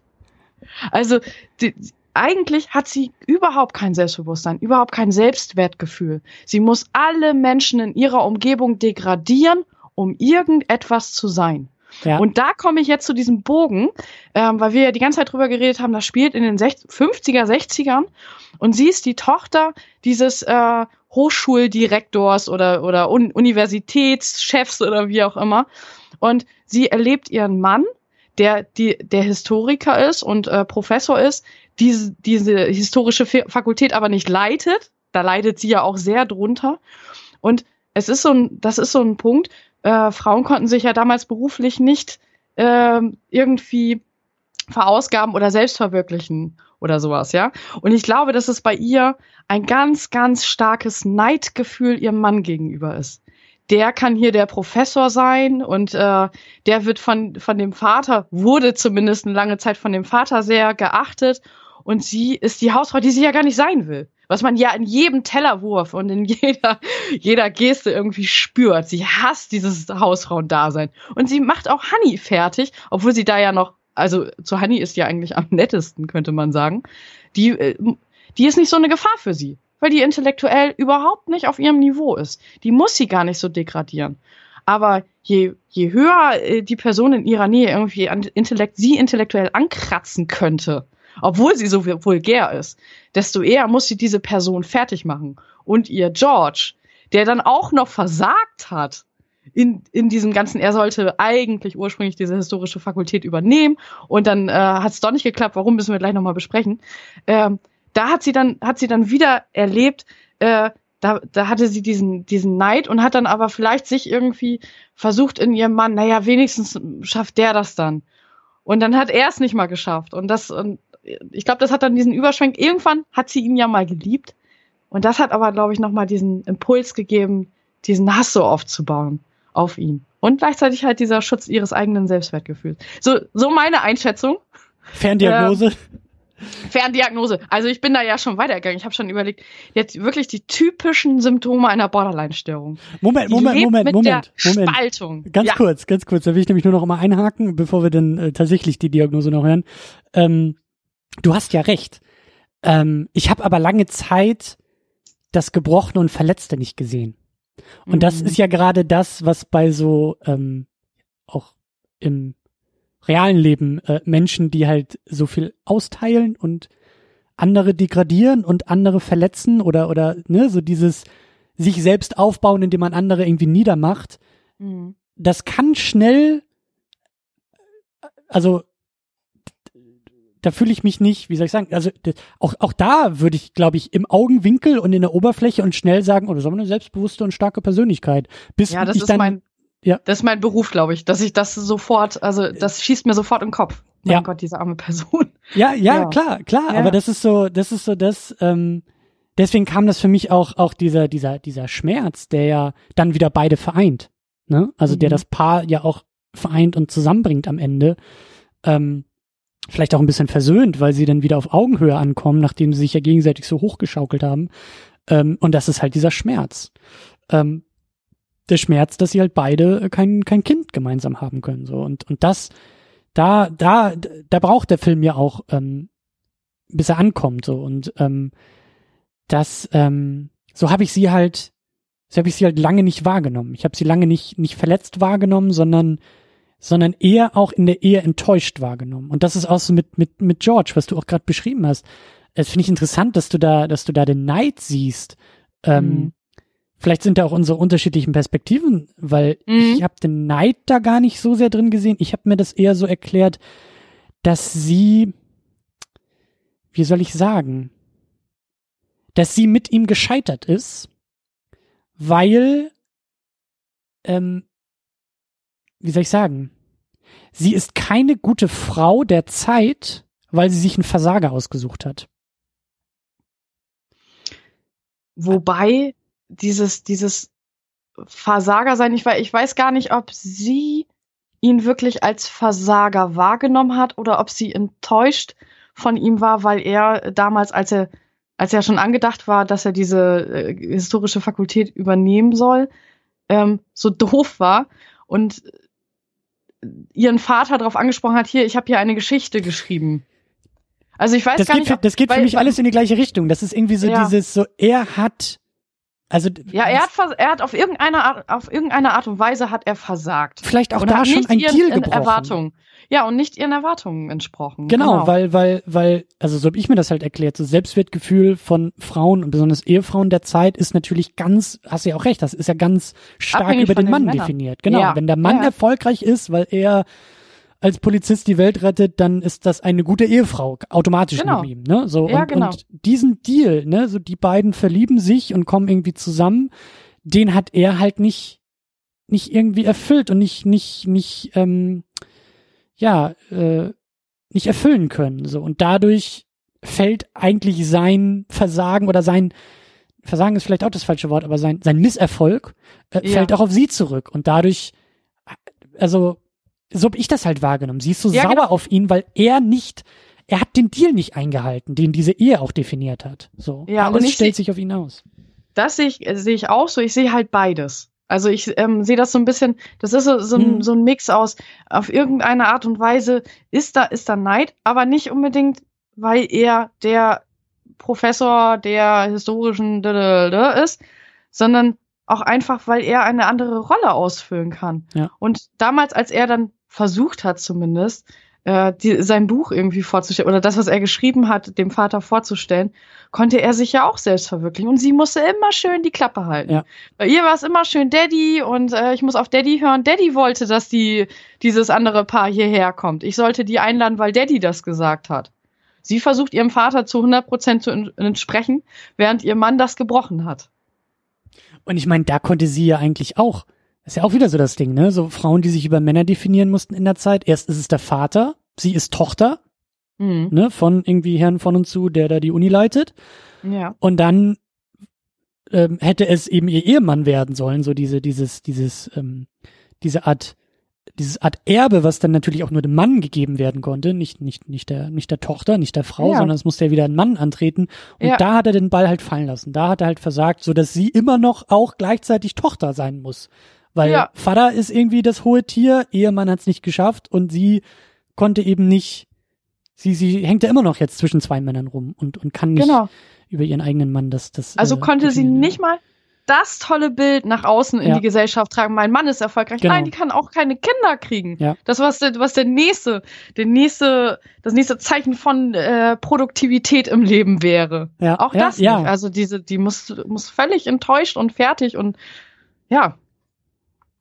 Mann, ich sag ja, das äh, gute Podcast-Ausgaben sind die, bei denen ich denn selber was lerne, um die Filme nochmal zu gucken. Ich habe das Gefühl, ich, ich habe sie jetzt völlig, völlig anders auf einmal irgendwie auf dem Schirm. Also das, äh, das ist schon sehr krass, ja. Ja, sie ist viel komplexer, als ich das, als ich das zuerst gedacht habe. Da, dann, da steckt viel mehr drin. Zwischendurch und zwischendurch dieses Provozierende, um die Leute hm. aus ihren aus ihren Rollen zu locken. Das, was sie immer macht, dann sagt sagt sie zu ihm: Na, schmollt der Kleine. Wie degradierend kann man sein? Also zu dem zu dem Nick oder zu wem? Äh, nee, das sagt, sagt sie zu ihrem Mann. Na, schmollt der Kleine. Ja. Als das war noch ganz am Anfang in der Szene, als sie da im Bett waren und sie dann gesagt hat: Ja, die Gäste kommen jetzt und jetzt komm runter und ja, so, mach die Tür auf. Und Aber auch so geil, ne? So geil, wie er sie nicht küssen will. Ja. Und dann auch so ein Klischeesatz ihr hinterher schmettert und sagt, ja, wenn wir angefangen hätten, hätten wir gar nicht mehr aufhören können. Und ich so dachte, und, ich, und ich dachte mir auch so, klar, sicher, sicher. Und dann, und dann hätte ich dich hier gleich im Wohnzimmer genommen und dann genau. sagt sie nur, du Schwein. Genau. so richtig, ah. Also, ja, ich glaube, die sind lang genug verheiratet, dass sie auch diese Sprüche äh, nicht mehr hören kann. Das ähm, ist so ähm, eine ganz neue Art von Vertrautheit, ne? Und ich glaube auch, dass diese, ähm, dieser Hass, den die beiden so füreinander empfinden, dieser Hass, der kann nur aus wahrer Liebe entstanden sein. so da kann man jemanden nicht hassen und abwerten. Also da muss, man kann doch, also gerade diese, auch diese Enttäuschtheit, die sie äh, oder dass, dass sie so enttäuscht ist von mhm. ihm und von mhm. seinem Leben, mhm. äh, das kann doch nur daraus entstehen, weil sie so hohe Erwartungen hatte an diese Liebe. Und sie sagen ja auch immer wieder, dass sie verliebt waren. Ja. Die waren wirklich verliebt, ja. im Gegensatz zu dem anderen Paar. Ja. Witzigerweise. Ja, da war das Geld und dann diese Schwangerschaft und so, das war halt auch sehr ja. zweckmäßig, ne? Genau, das war absolut zweckmäßig. Du wolltest noch die Borderline-Diagnose stellen bei ihr. Ja, also ich habe ich habe ja mal so ein bisschen hin und her überlegt, ich bin dann immer schnell mit, also wenn das so auffallende Charaktere sind, was könnte denn da so hinterstecken? Und dieser Abwertungsmechanismus und ähm, sie hat so eine gewisse Spaltung auch in der Sprache. Entweder ist was gut oder es ist was sehr schlecht. Also auch dieser, dieser Satz halt, ich bin Mutter Erde und ihr seid alle Versager. Und du hast ja der, der Das ist ein T-Shirt-Spruch, oder? Also den. Ja, ja, und ich liebe diesen Satz. Ich liebe diesen, weil der so so mächtig ist irgendwie. Ja. Also der, der macht so mit mir auch was. Da denke ich so, oh, wenn ich mal, wenn ich mal richtig sauer bin und ich in die Arbeit gehe und ich denke, ihr könnt mich alle mal am Arsch lenken, dann sage ich einfach diesen Satz. Den braucht ihr für den, für den, für den, äh, für den Hauseingang bei euch. ja. Draußen direkt über der Haustür hängt dieser Satz dann. So alle Gäste müssen da einmal durch. ja, genau. Naja, und äh, sie überschätzt in dem Moment sich ja komplett. Also das, sie, sie preist sich richtig an, sie ist Mutter Erde, sie ist alles. Sie ist richtig, hm. sie ist hm. alles. Hm. Und im nächsten Satz sagt sie, ich ekel mich vor mir selbst. Hm. Also es gibt keine Schattierung, es gibt keine, keine Zwischenemotion. Es gibt kein George ist eigentlich ganz gut, aber irgendwie ist er, das, hm. doch einmal sagt sie das, einmal sagt sie das. Aber ansonsten ist er nur ein Versager oder er ist der einzige Mann, der sie jemals glücklich gemacht hat. Aber es gibt kein kein Mittel-George. Es ist, und es gibt es kein Mittel-Nick. Nick ja. ist entweder der, der ja. geile Stecher oder ihr Hausbursche. Ja. Es gibt kein Mittelding und das ist so, so typisch für Borderline-Störung. Sie ist unfassbar impulsiv. Sie muss sich starke Reize setzen und dieses ganze, dieser ganze Kampf zwischen äh, George und Martha und wie der aufgelöst wird, der, der ähm, steigt ja richtig in der ganzen in der ganzen Emotionalität steigt er immer weiter an, bis er eine Grenze überschritten hat und sie weint, weil sie es nicht aushält. Ganz am so, Ende. Und, genau, und es mhm. werden so starke Reize gesetzt, mhm. gesetzt durch ihre gegenseitigen Beleidigungen, dass, dass ähm, also bei Borderline-Patienten ist das so, dass äh, die ihre Reizschwelle, ich sag mal als Beispiel, einer von, du bist aufgeregt wegen irgendwas, ja? Äh, wird nie passieren. Wird nie. Nein, kann, kann ich mir gar nicht vorstellen. Aber du bist okay. ganz aufgeregt, weil Weihnachten ist. So. Und du kannst, du hast aber die Fähigkeit, dich nach Weihnachten auch wieder runterzubringen. Und bei ähm, Menschen hm. mit Borderline-Störung ist es so, die müssen sich einen krassen Reiz setzen. Entweder durch ein Drama, durch ein Familiendrama oder so, oder durch dieses Ritzen. So, mhm. es muss ein, eine, ein so krasses, krasser Schmerz, ob äh, psychisch oder halt körperlich kommen, dass die diese Reizschwelle wieder runtersetzen können.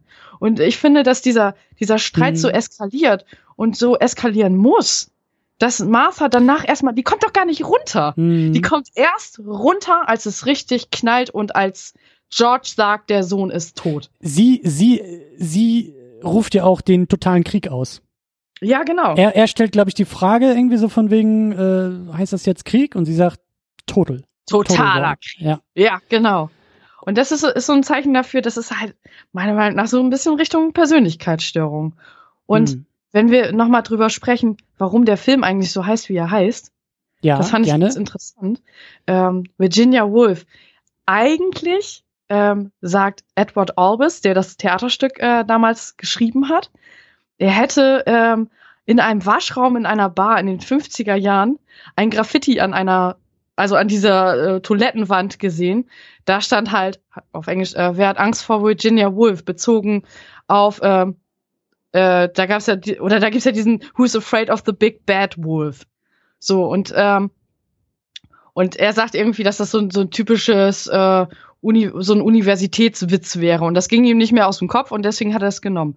Wenn man jetzt aber mal nachliest, wer Virginia Woolf war, auch wenn er es jetzt nicht, er hat ja nicht gesagt, dass er das deswegen äh, genutzt hat, aber wenn man über Virginia Woolf was nachliest, dann kriegt man halt raus, dass sie ähm, Autorin war, aus dem, ja, also Anfang des 20. Jahrhunderts hat sie angefangen zu schreiben. Und sie hat sich mit äh, Emanzipation auseinandergesetzt und viele auch äh, feministische Texte beziehen sich so ein bisschen auf Virginia Woolfs Texte. Und jetzt kommt hinzu, dass der Vater von Virginia Woolf Historiker war und die ganze Familie mit psychischen Erkrankungen zu kämpfen hatte.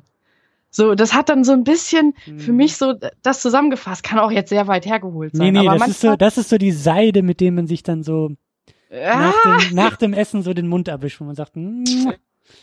ja, ja, ja. Also das hat für mich schon, schon irgendwie einen Zusammenhang gebildet. So in, in Bezug auf Feminismus und die, die äh, Sachen oder die Bücher von Virginia Woolf, die Werke, äh, wurden auch in den 70ern nochmal aufgegriffen im Feminismus. Und ah, das passt irgendwie alles zusammen. Ich, und vor allen Dingen das ist ja auch dann Lass der Bogen. So ja, aber da, da ist ja auch noch der Bogen, den der Film selber schlägt.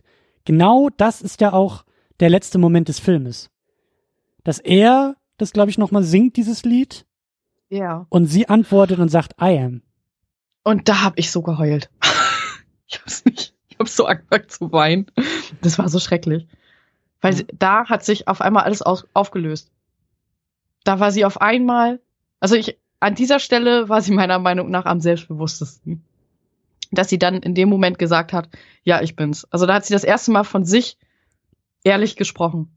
Ich habe mich auch echt gefragt, weil das auch so ein wunderschönes Bild ergab, wie die beiden da standen und die Hand gehalten haben und so, so, oh, so die, die Ruhe nach dem Sturm und ja. diesen Erkenntnismoment. Da frage ich mich halt eben auch, ich glaube nicht, dass es das erste Mal war.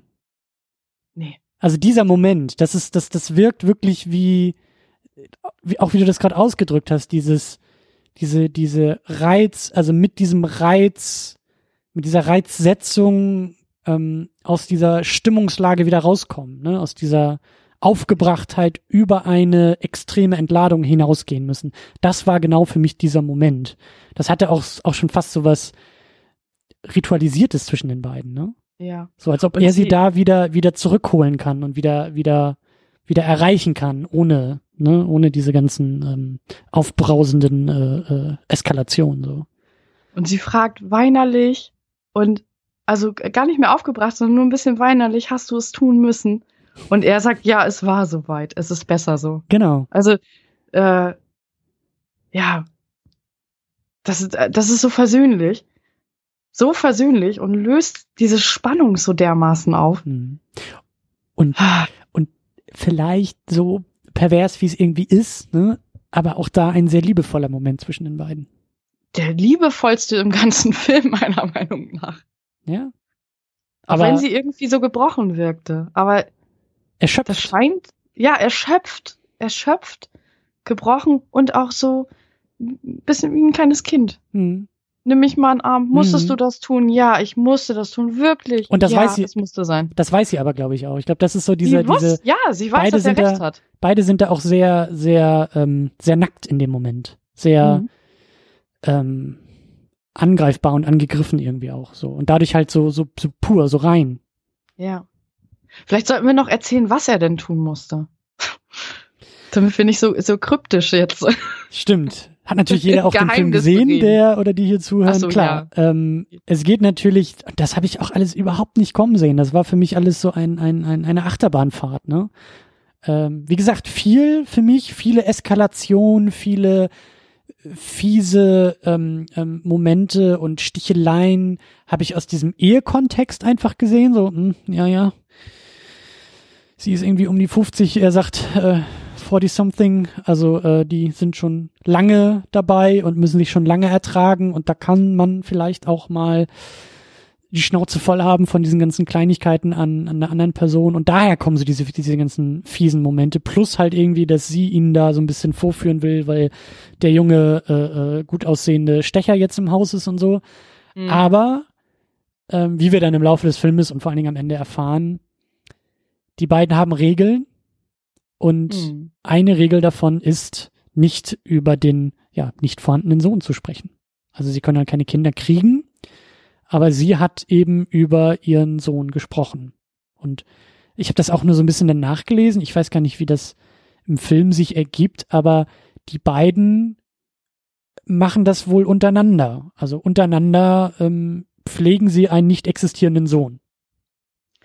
Und ich finde, man kann sich das überhaupt nicht vorstellen. Also man kann sich nicht vorstellen, reden die da harmonisch drüber? Ich meine, wir haben die beiden doch alleine erlebt. Da ging es gar nicht darum. Oder darf sie das denken? Dürfen die beiden das denken? Ich habe nicht den Eindruck gehabt am Anfang, dass, dass das Thema irgendwie. Also man kann sich das einfach nicht vorstellen. Wie reden die im Alltag darüber? Tun die wirklich so, als ob der Sohn bald nach Hause kommt? Und das ist irgendwie ganz absurd. Ich kann, ich kann das am besten mir vorstellen, eben in diesem, in diesem letzten Moment, in diesem, in diesem eskalierten, eigentlich schon Post-Eskalation, in diesem mhm. ruhigen Moment, ähm, dass da irgendwo der Sohn zu finden ist. In solchen Momenten. Mhm. Und, und äh, das, also diese, deine, deine Borderline-Diagnose, die, die äh, finde ich richtig stark. Also das ähm, so äh, verschiebt das auch noch mal eine Menge für mich, weil so, mhm. da, da frage ich mich halt auch sofort, wie sieht da dann deren Alltag aus, ne? Also wie, wie. Wie krankhaft ist das auch? Also ist das, und haben die, die überhaupt eine Normalität? Haben die eine? Oder muss die immer so heftig sein? Oder, oder wie sind halt diese Phasen? Also wir steigen ja auch ja. schon relativ ähm, aufbrausend ein. Also wir sind ja auch mittendrin. Wir sind nach so einem Social Event, äh, keine Ahnung, wie sie da irgendwie unterwegs waren, wie sie vorher unterwegs waren. Wir sind ja so mittendrin. Wir kriegen ja keine was ja auch das Schöne bei so einem Kammerspiel ist. Da wird ja nicht erstmal irgendwie die Rückblende ausgepackt, da wird nicht das Familien Familienalbum aufgeschlagen und gesagt, die beiden haben sich kennengelernt, da waren die 16 und dann haben sie sich ja. verliebt und dann wollten sie, aber dann kamen keine Kinder und 20 Jahre später sind sie immer noch, weißt du so, sondern du bist ja, ja. auch in einem völlig, in einer völlig anderen Situation. Du bist in einem Alltag drin und wie so eine Zwiebel pulst du denn diese ganzen äh, Schichten so lange ab, bis du halt in diesem, in diesem sehr bitteren, verletzten, äh, bittersweet Moment am Ende da ankommst. So. Und dann gehen die Fragen halt los. Ich, ich kann mir das auch nicht vorstellen. Ich kann mir, ich kann mir vorstellen, dass sich das halt auch in so Phasen aufbaut und irgendwie wieder abflacht. Und dass wir halt jetzt sozusagen am Ende von so einer Phase quasi einsteigen, ohne es zu wissen. Und äh, was ja auch immer wieder erwähnt wird, dass das irgendwie häufiger samstags passiert. Also gerade diese Geschichte. Also diese, dieses ganze Spiel, was die da spielen. Er, sagt irgendwann, ja, das ist ja typisch wieder die Samstags feiern. Also das, das scheint ja häufiger einfach der Fall zu sein, dass die samstags irgendwie in dieser Universität, vielleicht ist es ja wirklich so ein Standard, ja. ne, Standard samstags Netzwerkparty oder so und da passiert das halt häufiger und baut sich immer so auf. Obwohl es so wirkte, als ob das diesmal irgendwie alles ein bisschen heftiger war. Also gerade durch diese ja, Geschichte ja. mit dem Sohn. Ja. Ich meine, der Alkohol hat auch nicht geholfen. Ich, das wollte ich auch noch sagen. Ich glaube auch, dass äh, da alle ein großes Alkoholproblem haben. Obwohl Hanni ja, also so schlecht wie sie mit Alkohol umgeht, kann die sich damit nicht so auskennen. Aber ihr das Maß wird, an wird, Alkohol. Ihr wird aber auch schnell übel, muss man sagen. Ja, ja. Das, das fand ich auch ja, so geil, wie sie das immer wieder betonen. Ne? ja. Ihr wird schnell übel. Okay, ja. Ja, ja. ähm, ja, ansonsten Martha, Martha ist Alkoholikerin, kommt noch dazu. Also Weil diese, sie ohne Eis diese Sucht. Weil, ja, Christian, weil sie ohne Eis trinkt. ähm, nein, das sagt, das sagt ja auch George zwischendurch. Ja, da muss ich wieder deine Flaschen verstecken. Da wird ja. er ja so ein bisschen abwehren, macht sie so ein bisschen fertig damit. Das ist ja ihre Schwachstelle, ne? Also der Alkohol, da kann er auch mal ein bisschen zurückattackieren. Äh, das kommt da ja ganz deutlich raus. Und sie sagt da ja auch gar nichts gegen. Also sie widerspricht ihm ja gar nicht.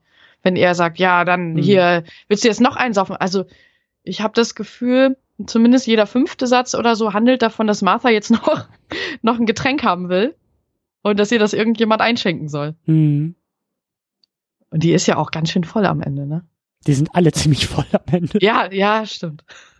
Ich fand den Satz auch, also über Sprache müssen wir auch noch ein bisschen mehr reden, weil, also ich habe ihn halt auf Englisch geguckt und da sind einfach so geile Sätze drin.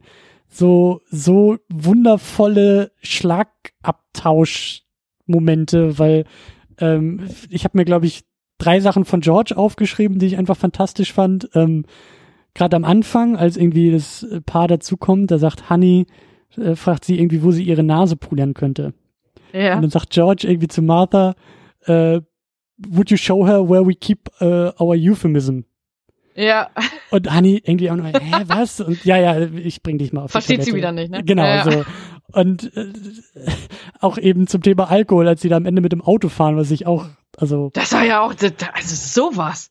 Heutzutage ja gar nicht mehr denkbar, aber ich glaube, früher war das tatsächlich relativ normal. Der, der am wenigsten betrunken ja. war, konnte fahren. Und das war halt George. Der ich wollte die unbedingt nach Hause bringen. Ich glaube, das lag aber auch an den Autos. Ich glaube, die Autos waren früher noch anders gebaut und äh, die, die äh, äh, Straßen auch anders und da war das wahrscheinlich. Und weniger befahren vielleicht auch. Genau. Ne? Aber da sagt er halt auch irgendwie, als sie da durch die Kurven preschen und irgendwie alle durchs Auto geschleudert werden und Martha ihm da gleich wieder was um die Ohren haut und sagt, kannst du nicht mal ordentlich fahren? Dann sagt er einfach nur, the road should have been straight.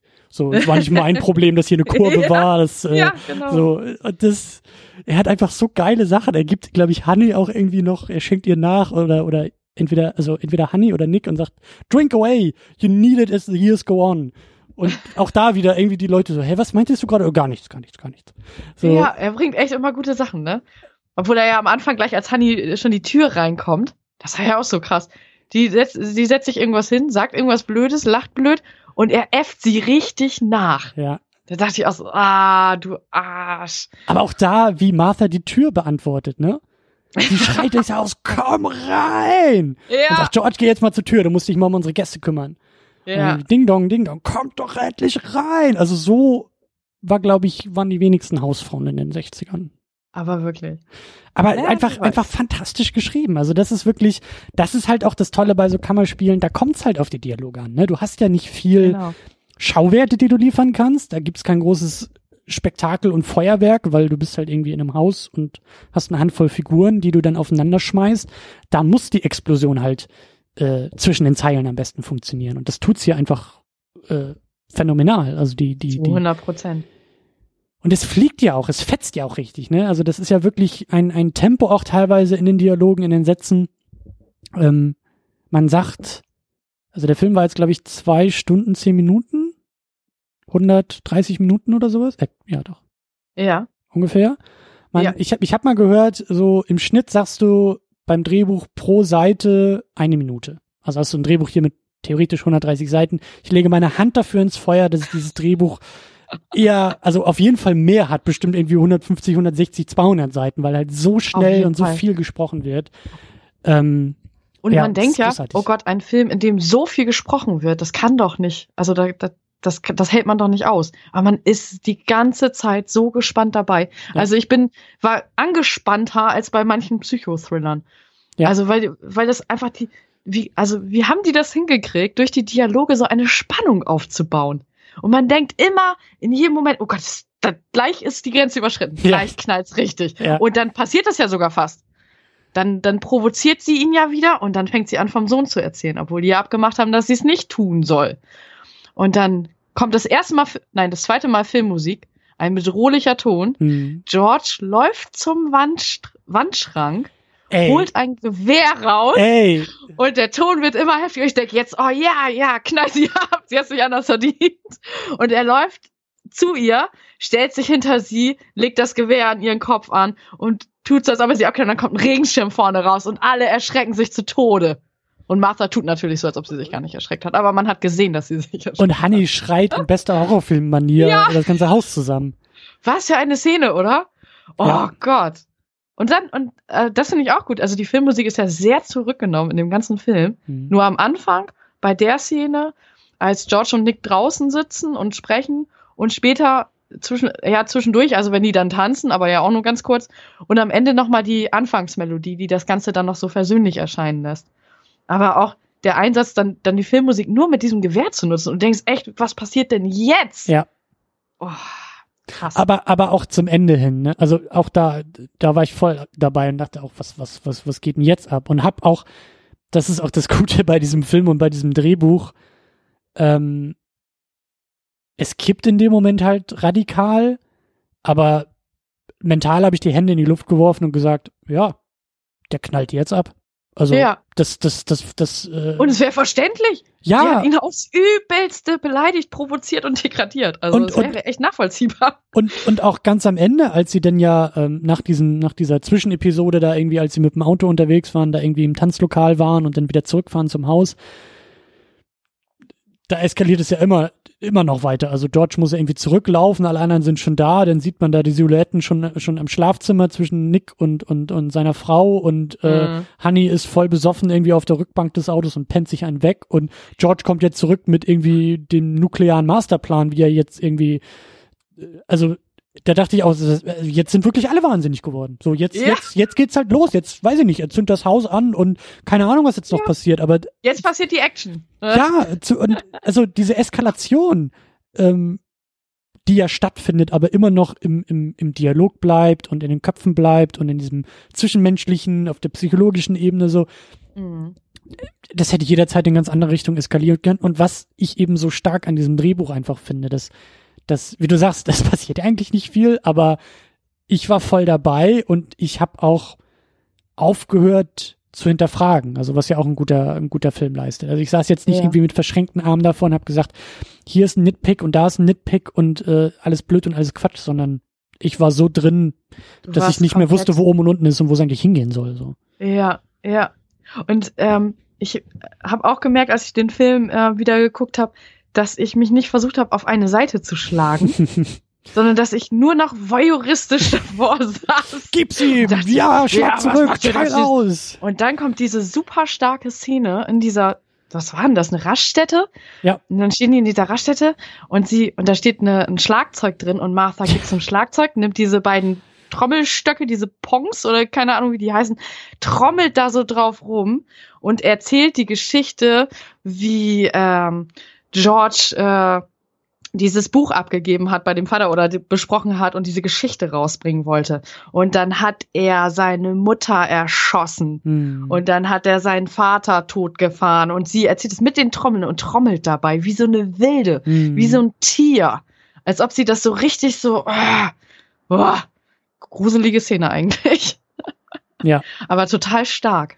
Das so zu unterstreichen mit ihrem Körper. Also das war schon gut. Und das ist, gut. das ist auch ihr Spiel in dem ganzen Film. Also wie, wie, mhm. wie sie da arbeitet, das, das ist auch ganz schwer in Worte zu fassen, weil du musst es halt sehen. Also dieses, wie du sagst, sie ist mit dem ganzen Körper dabei und sie wirft ja. sich auch in diese Rolle und sie wirft sich auch mit der Rolle durch diesen Film und das sind ja wirklich, also sie, sie fährt ja, glaube ich, auch mit die krasseste Achterbahn irgendwie in dem ganzen Film. Ja. Und, und, also. Man nennt, man nannte Elizabeth Taylor übrigens auch One-Shot-Liz, Liz, weil sie ähm, die Szenen so schnell beherrschte. Also wow. die muss, mit der brauchst du nur einen Cut und zack, fertig. Aber ihr Schauspiel hing auch immer ganz stark von den Regisseuren ab. Äh, wurde, habe ich irgendwo mal gelesen. Hm. Also je besser der Regisseur war, desto besser wurde sie auch, weil sie gute Anweisungen brauchte. Hm. Und da, da muss der Regisseur großartig gewesen sein, ne? Also wenn er die sie auch so pushen konnte. Hm. Auch wer weiß, vielleicht hat sie, weil sie mit ihrem Ehemann gespielt hat, einfach das Drehbuch überflogen und gesagt, ich, ich habe das ja, drauf, keine Sorge. Ich. So, ja, genau. da steckt so viel Wahrheit in dieser Beziehung, ich sag dir das. Ja. Da steckt so viel Wahrheit drin. Ich meine, das ist ja auch das, ähm, also, ähm, wenn wir über Filme reden, wir reden ja auch immer über uns, ne? Mhm. Das sind ja auch Ebenen und Erfahrungswerte, die so universell bei der ganzen Sache sind.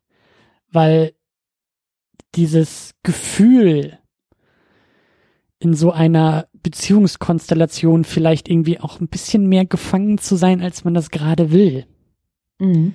Das kann man ja vielleicht auch mehr oder weniger oder also vielleicht kann man es ja auch mal nachvollziehen. So, vielleicht hat man sowas auch schon mal erlebt, dass man mal so Abende hatte, wo man vielleicht selber ins Bett gegangen ist, gedacht hat, oh, das war schon irgendwie auch ein bisschen fies, wie ich heute war und wie mit mir umgegangen wurde und so dieser, ne, wie du ja gesagt hast, so, das, die beiden sind unsterblich oder waren unsterblich ineinander verliebt. Ja. Und ähm, Liebe und Hass sind sehr dicht beieinander. Genau. Das, also ich glaube, das definitiv. Und nicht nur das, dass man sich selbst vielleicht damit identif identifizieren kann. Ich glaube, diese Erfahrung, dass solche Konflikte im Raum stehen, das kennt jeder ob das bei den eigenen Eltern mhm. war oder bei Freunden ist, diese und Stimmt. Es, jeder hat, jeder hat doch ein befreundetes Pärchen im Freundeskreis, wo einfach, wo jeder merkt, oh, die, ah, da, irgendwas stimmt da nicht. Also irgendwie ist der eine mal fies zum anderen ja, oder so, ja, genau. da sind immer Sticheleien. Und das ist das Ganze, das setzt dem Ganzen halt die Krone auf. Aber irgendwie hat jeder da Erfahrungswerte und das denkt da an Punkt. irgendwelche Personen. Und, und deswegen kann man sich da emotional auch so reingeben. Das ist der Punkt. Und deswegen ist das auch so toll zusammen, äh, ist diese Konstellation so toll zusammengesetzt von diesen vier Leuten. Nick, ja. Honey, George, Martha. Irgendein davon kann sich, glaube ich, jeder rausnehmen und äh, Definitiv. Erfahrungen austauschen, weil Honey und Nick sind diejenigen, die sich dieses Elend anschauen müssen und selber ja. zur Zielscheibe werden und selber drunter leiden und ähm, ja, und das Nick, ist einfach toll. Und Nick ist am Ende komplett gereizt, bevor die dann endlich gehen. Ja. Er ist, er ist total gereizt. Da sagt George zu ihm, unsere Gäste sind am Ende immer gereizt. Das ist ein perfekter Satz. also, das ist nicht das erste Mal passiert. Ja, das passiert und, häufig bei den ja, beiden. Und, und, und so wirkte das rückblickend auch am Anfang. Das ist wirklich so diese Zirkusmanege, das, das, der, der Löwenkäfig, der da aufgeht mit der Haustür, bei dem die beiden Insassen wissen, was auf alle zukommt, aber diese beiden armen, kleinen Schäfchen, die da von außen kommen, mit ihren großen Augen und voller Naivität gar nicht wissen, was auf sie zukommt, dass die am Ende ja. zerfleischt da rausgehen, so, das war denen da noch gar nicht klar. Also es hat auch so, so ein bisschen was, also wenn man das so auf ein Liebesspiel bezieht und es hat schon so ein bisschen äh, was Sadomaso-mäßiges, finde ich. Also dieses, die, die nutzen ja ihre Gäste auch einfach aus. Also die nutzen die emotional. Ja. Das ist ein emotionaler Missbrauch dieser Personen, die überhaupt nichts dafür können. Die werden auch auf und abgewertet. Dann, dann versucht Nick, äh, äh, Quatsch, dann versucht George Nick mal so ein bisschen auszufragen und und äh, geht auf alles ganz wörtlich ein und sagt, ja, wie meinst du das? Ja, wie schätzt du mich denn ein? Und so. Mhm. Und der mhm. macht ihn ja jetzt am Anfang gerade äh, richtig fertig in diesem Machtkampf. Und das ist der, also die nutzen die sowas von dermaßen aus für sich und auch, dass, dass sie, also dass Martha mit Nick dann Sex hat oder auch nicht, klappt ja nicht, ähm, und sich dann so über ihn lustig macht und ihn dann, okay, ja, als, äh, als Zuchtbulle bist du ja nicht zu gebrauchen, dann mach mal jetzt die Tür auf. Weil Josh so wieder vor der Tür steht. Josh steht wieder vor der Tür und sie sagt, jetzt kannst du auch die Tür aufmachen. Äh, wieso soll ich? Ich bin doch, ich bin doch hier Gast. Wieso? Ja, im Bett hat's ja schon nicht geklappt. Dann kannst du, bist du jetzt wenigstens mein Hausbursche.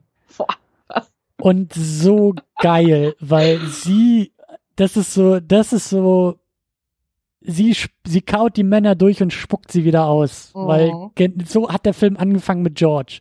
George war derjenige, der die Tür aufmachen sollte und keinen Bock drauf ja. hatte. Und dann war es Nick. Und dann war es Nick.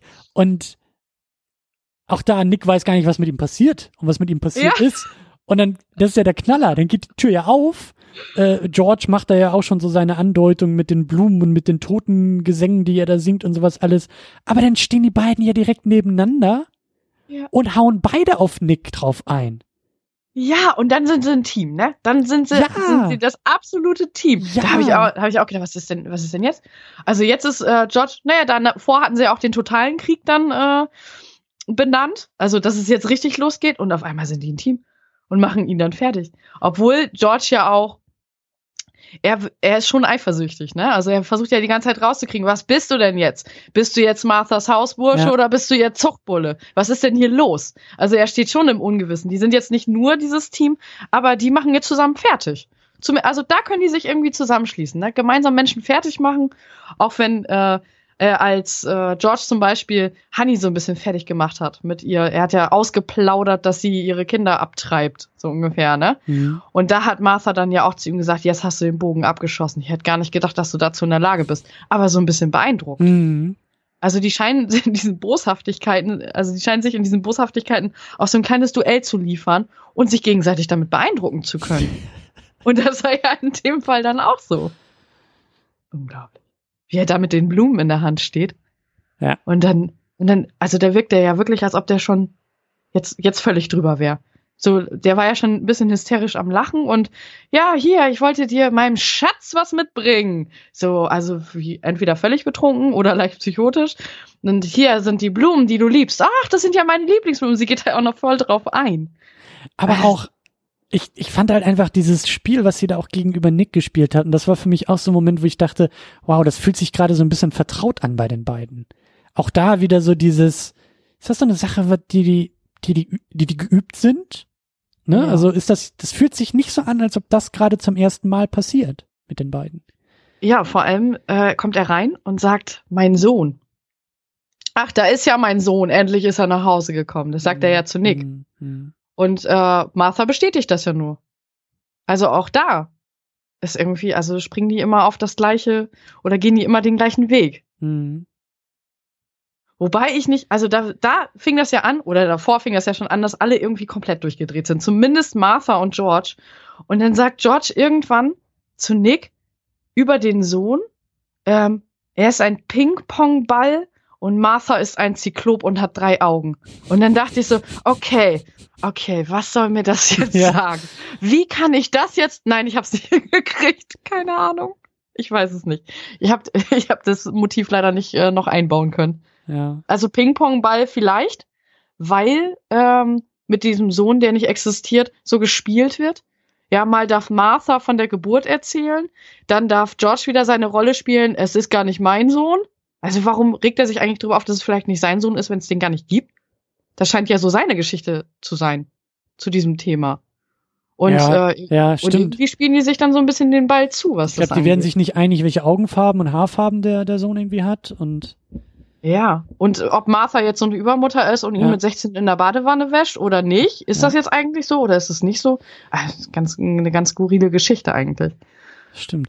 Wenn ich so drüber nachdenke, ähm, klingt es für mich also so aus seiner Perspektive, dass er da einfach seine kompletten Unsicherheiten irgendwie so aus ausformuliert, ne? So dieses ähm, ja, sehen wir ja auch hier im Laufe des Abends, dass er nicht weiß, ob sie eine Affäre hat oder nicht. Also sie, er, er hat ja. Angst, nicht zu wissen, mit wem seine Frau irgendwie alles schläft. Und deshalb kommt er auf die Idee, auf die Idee halt äh, in diese Sohn-Fiktion, das irgendwie vielleicht auch noch mit rein zu, reinzubauen. Ja. So. Und das, auch das, dieses ganze Konstrukt und wie sie es ausleben und wie es zusammenbricht und so, auch da so klasse, weil so viel, also bei mir geht sofort der Kopf an, der grübelt, wie, was da alles passiert sein muss. So hatten die, hatten ja. die Kinder, also hat, hatten sie Fehlgeburten, die sie einfach nicht nicht ja. verkraften konnten oder habe ich mich ich habe mich zwischendurch also es war dann so meine These als so klar war irgendwas ist da mit dem Sohn und immer wenn über den Sohn geredet wird werden die Blicke anders und so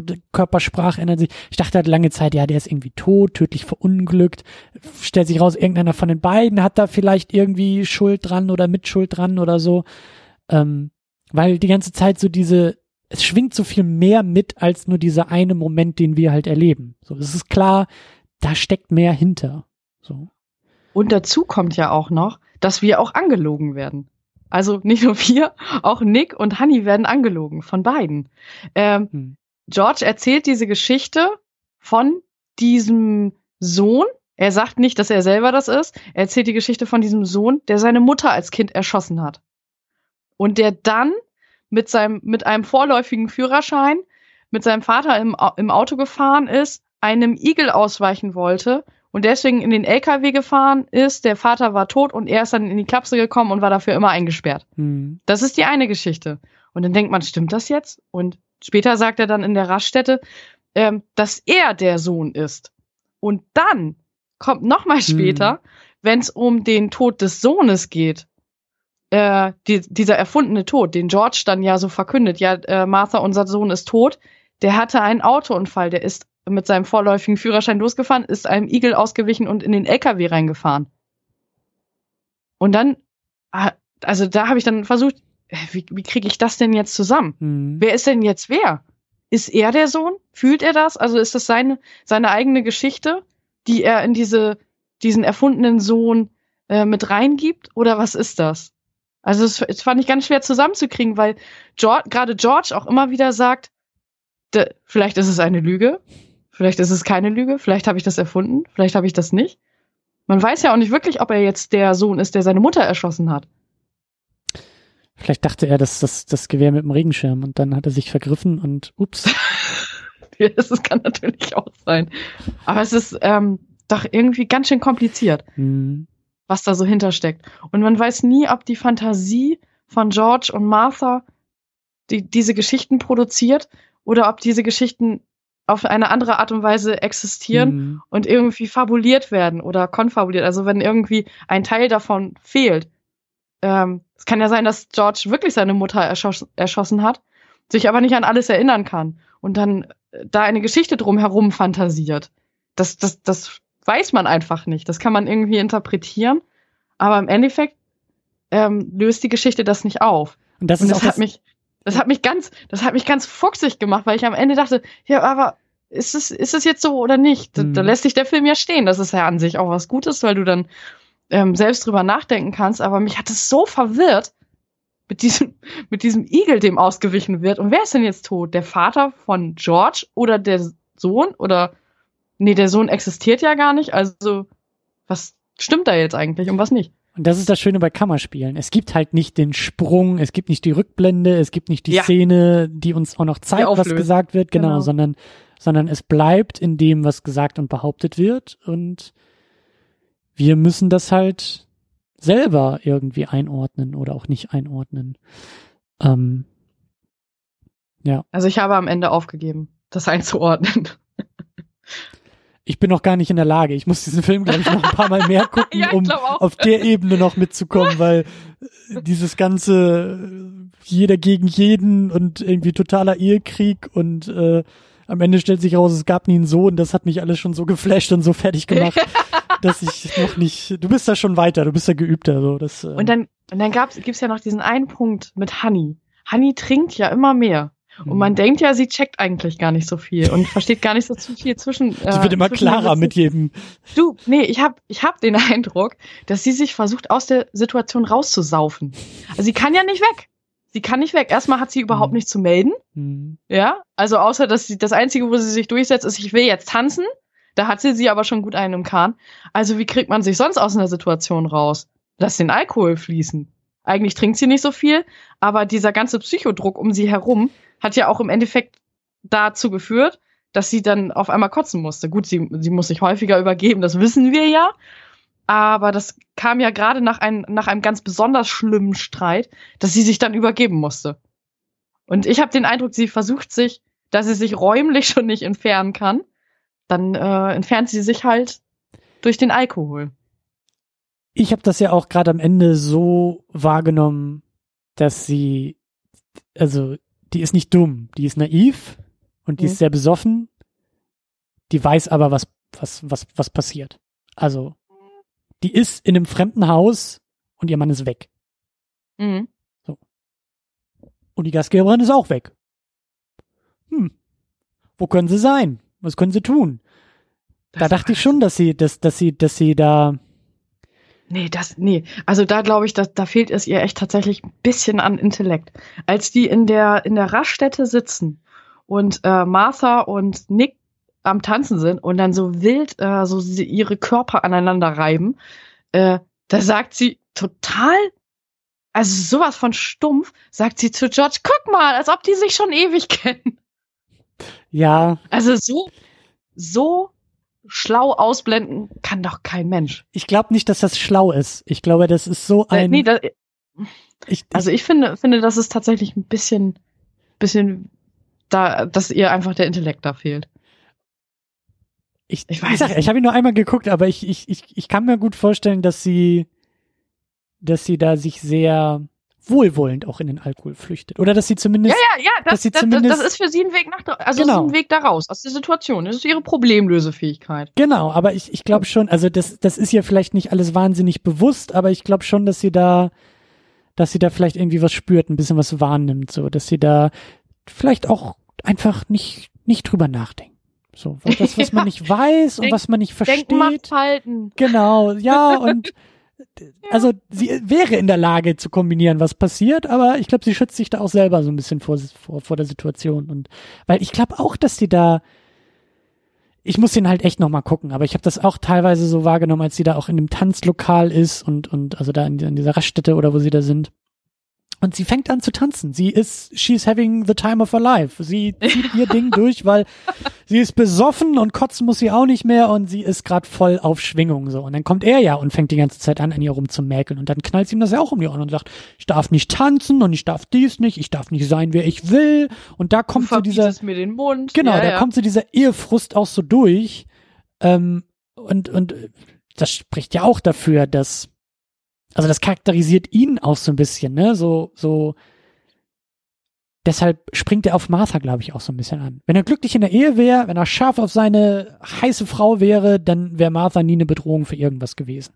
Aber, Aber sie, also die Frau ist ja auch für ihn total schmalhüftig. Also nicht gebärfähig, schmalhüftig. Genau. Das entlockt ihm George ja so ein bisschen Ganz und behauptet genau. dann, dass Nick das gesagt hätte. Ganz So, genau. Und das Frechheit. ist so, auch da merkt man, da ist auch wieder so dieses Zwiebelprinzip, ne? So unter der Oberfläche kommen immer mehr, kommt man immer mehr dem Kern nahe und da merkst du in verschiedenen Situationen auch keine glückliche Ehe, äh, obwohl es nach außen hin andere oder eher die Klischees erfüllt. Und äh, deswegen, ich weiß halt nicht bei Honey, ich, ähm, ich muss sie noch mal gucken. Ich muss auch noch mal mehr auf sie achten. Ich muss auf alle mehr achten. Ich weiß jetzt ja, Ja. worum es geht, aber ähm, ja. Ach, Da passiert einfach so viel.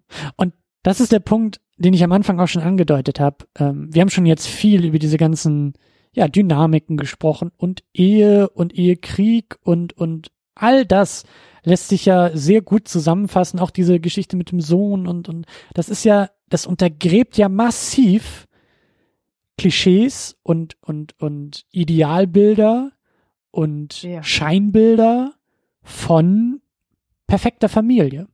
Das lässt sie zerbrechen. Also da hauen die mit dem Vorschlaghammer drauf. Absolut. Alle. Alle.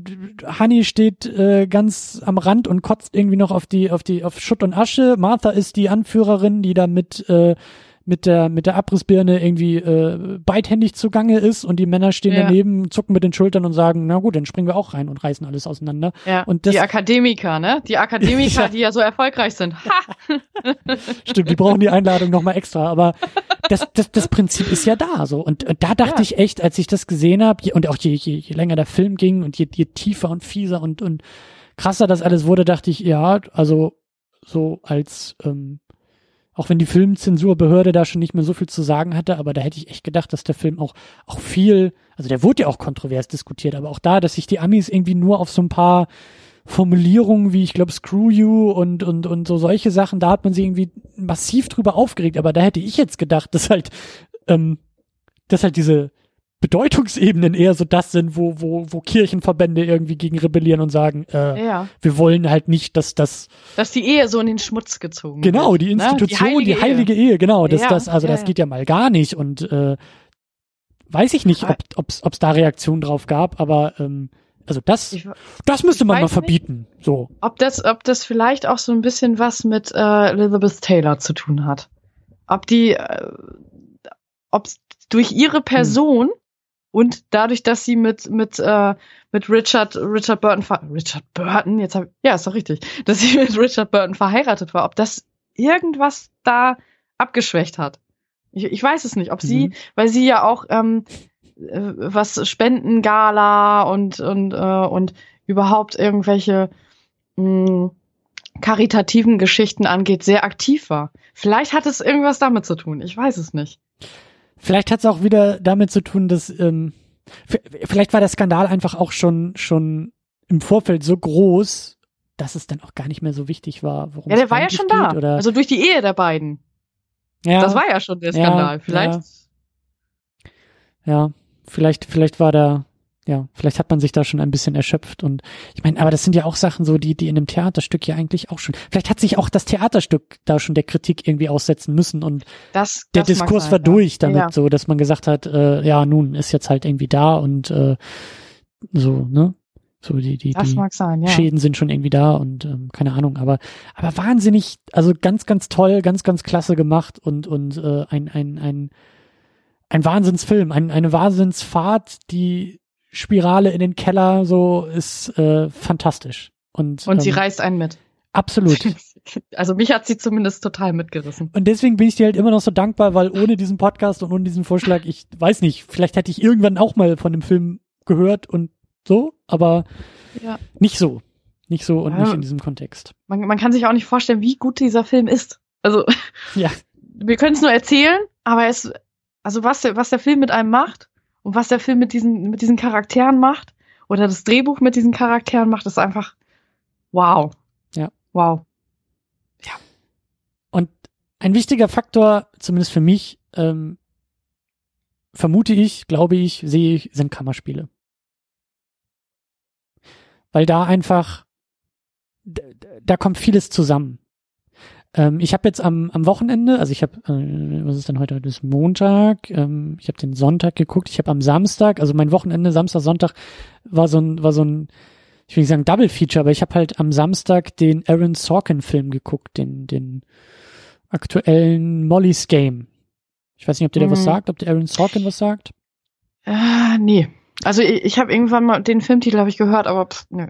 Aaron Sorkin ist, ähm, hat auch Social Network geschrieben, ja. hat den Steve Jobs Film, den, den, den letzten damit mit äh, Fassbender geschrieben, mhm. äh, hat West Wing geschrieben, ist ja. ein, ein, ein starker Drehbuchautor, der halt dafür bekannt ist, dass er, also ich glaube, der kommt auch vom Theater, dass der sehr theatralisch schreibt, weil mhm. bei ihm die Dialoge, also das sind Einschusslöcher, die das hinterlässt. Die, die fliegen durch die Gegend und seine Figuren, seine, seine Dialoge, auch, auch da, da, da, da, da habe ich halt jetzt, als ich dann am Abend danach halt den hier geguckt habe, den, den Virginia Woolf, ähm, mhm.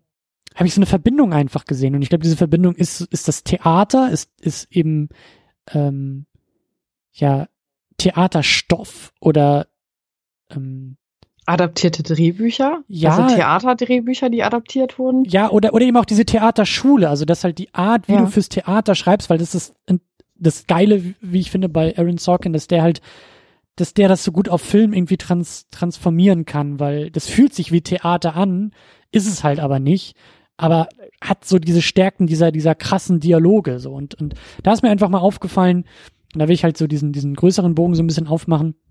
Da scheint auch besonders bei Kammerspielen der Fall zu sein. Oft sind Kammerspiele ja auch einfach verfilmte Theaterstücke. Ja. Ne? Also Genauso wie Gott des Gemetzels ist auch ein genau. verfilmtes. Genau. Genau. Ich habe, ähm, ich glaube, der kam letztes Jahr raus. Äh, The Party habe ich gesehen. Ich weiß nicht, ja. ob der, der was sagt. Das, ich glaube, der war sogar ja. auch in Schwarz-Weiß. Oder bilde ich mir das jetzt noch ein? Auf jeden das Fall. Das bildest du dir, glaube ich, ein. auf jeden Fall auch so eine, so eine Geschichte, die halt, ja, die spielt in einem Haus. Ist halt eine Party, die da äh, äh, stattfindet und auch da äh, geht's halt irgendwie damit los, äh, dass halt ein, ich glaube, Ehepaar und die Tür geht auf und auf einmal kommen Leute dazu und auch da so, ne, wer ist wer und warum und wer mag wen, wer mag wen nicht, was sind die Vorgeschichten, was sind die Beziehungen und so, musst du dir halt alles in den Momenten selbst zusammenreimen und das hat für mich halt auch, das war für mich auch die Stärke des Filmes, ähm, ähm, was ich ja vorhin auch schon meinte, so und das, ja. das, das, deswegen bei Aaron Sorkin liebe ich das halt auch, dass seine Dialoge einfach so, auch wie hier teilweise so dieses Staccato-Feuer irgendwie so ausmachen und, und äh, du selber teilweise gar nicht hinterherkommst, weil du ja. noch irgendwie drei Sätze zurück, so, was, was hat der gerade gesagt? Hä, aber das heißt doch jetzt, dass die beiden dann dadurch und du merkst, oh, ich komme nicht mehr hinterher, weil es geht ja immer noch weiter und ähm, das mag ich einfach. Mir fällt auf, weil ich mochte diesen Molly's Game durch das Drehbuch von Aaron Sorkin, durch diese Dialoge. Jetzt äh, hier, ähm, Wer hat Angst vor Virginia Woolf, lebt halt auch über das Drehbuch, über die Dialoge, über die Figuren. Und ich merke, das gefällt mir. Das gefällt mir auch bei Tarantino der kann ja auch teilweise sehr, sehr tolle äh, Wortgefechte schreiben und inszenieren. Ja. Und auf jeden ähm, Fall. da kommt was für mich zusammen. So. Und das ist nämlich auch noch der Punkt, ich bin selber eigentlich kein Theatermensch. Ist interessant, oder? Bist du, bist du, bist du dir denn ganz sicher, dass du es nicht bist? Nee, vielleicht, weil, vielleicht, muss, vielleicht musst du einen anderen Zugang finden. Ja, Kammerspiele. Also ja, das ist wirklich so. Ich, ich habe jetzt, ja. ich saß vor dem Film und dachte mir auch, ich bin echt froh, dass ich das als Film gucken darf, weil ja, ja okay. Ich würde wahrscheinlich auch im Theatersessel sitzen und sagen, geil. Also wie hier gefeuert wird über Sätze und Dialoge, geil. Aber gut, ich habe Theater, meine, meine Berührungspunkte mit Theater sind auch eher aus der Schulzeit und da wirst du ins Theater geschleppt und sitzt dann irgendwie da und sagst, toll, jetzt gucken wir uns hier irgendwie ja, gut, ne? das ist natürlich nochmal was komplett anderes. Ne? Absolut. Da, man, da, verliert man dann den, den Zugang erstmal. Die, die Tür ist erstmal zu, aber. Aber ich glaube, dass Film ja da schon bei hilft, weil so ein mhm. paar filmische Techniken hier ja einfach dazukommen. Wir haben Schnitt, wir ja. haben Kamerafahrten.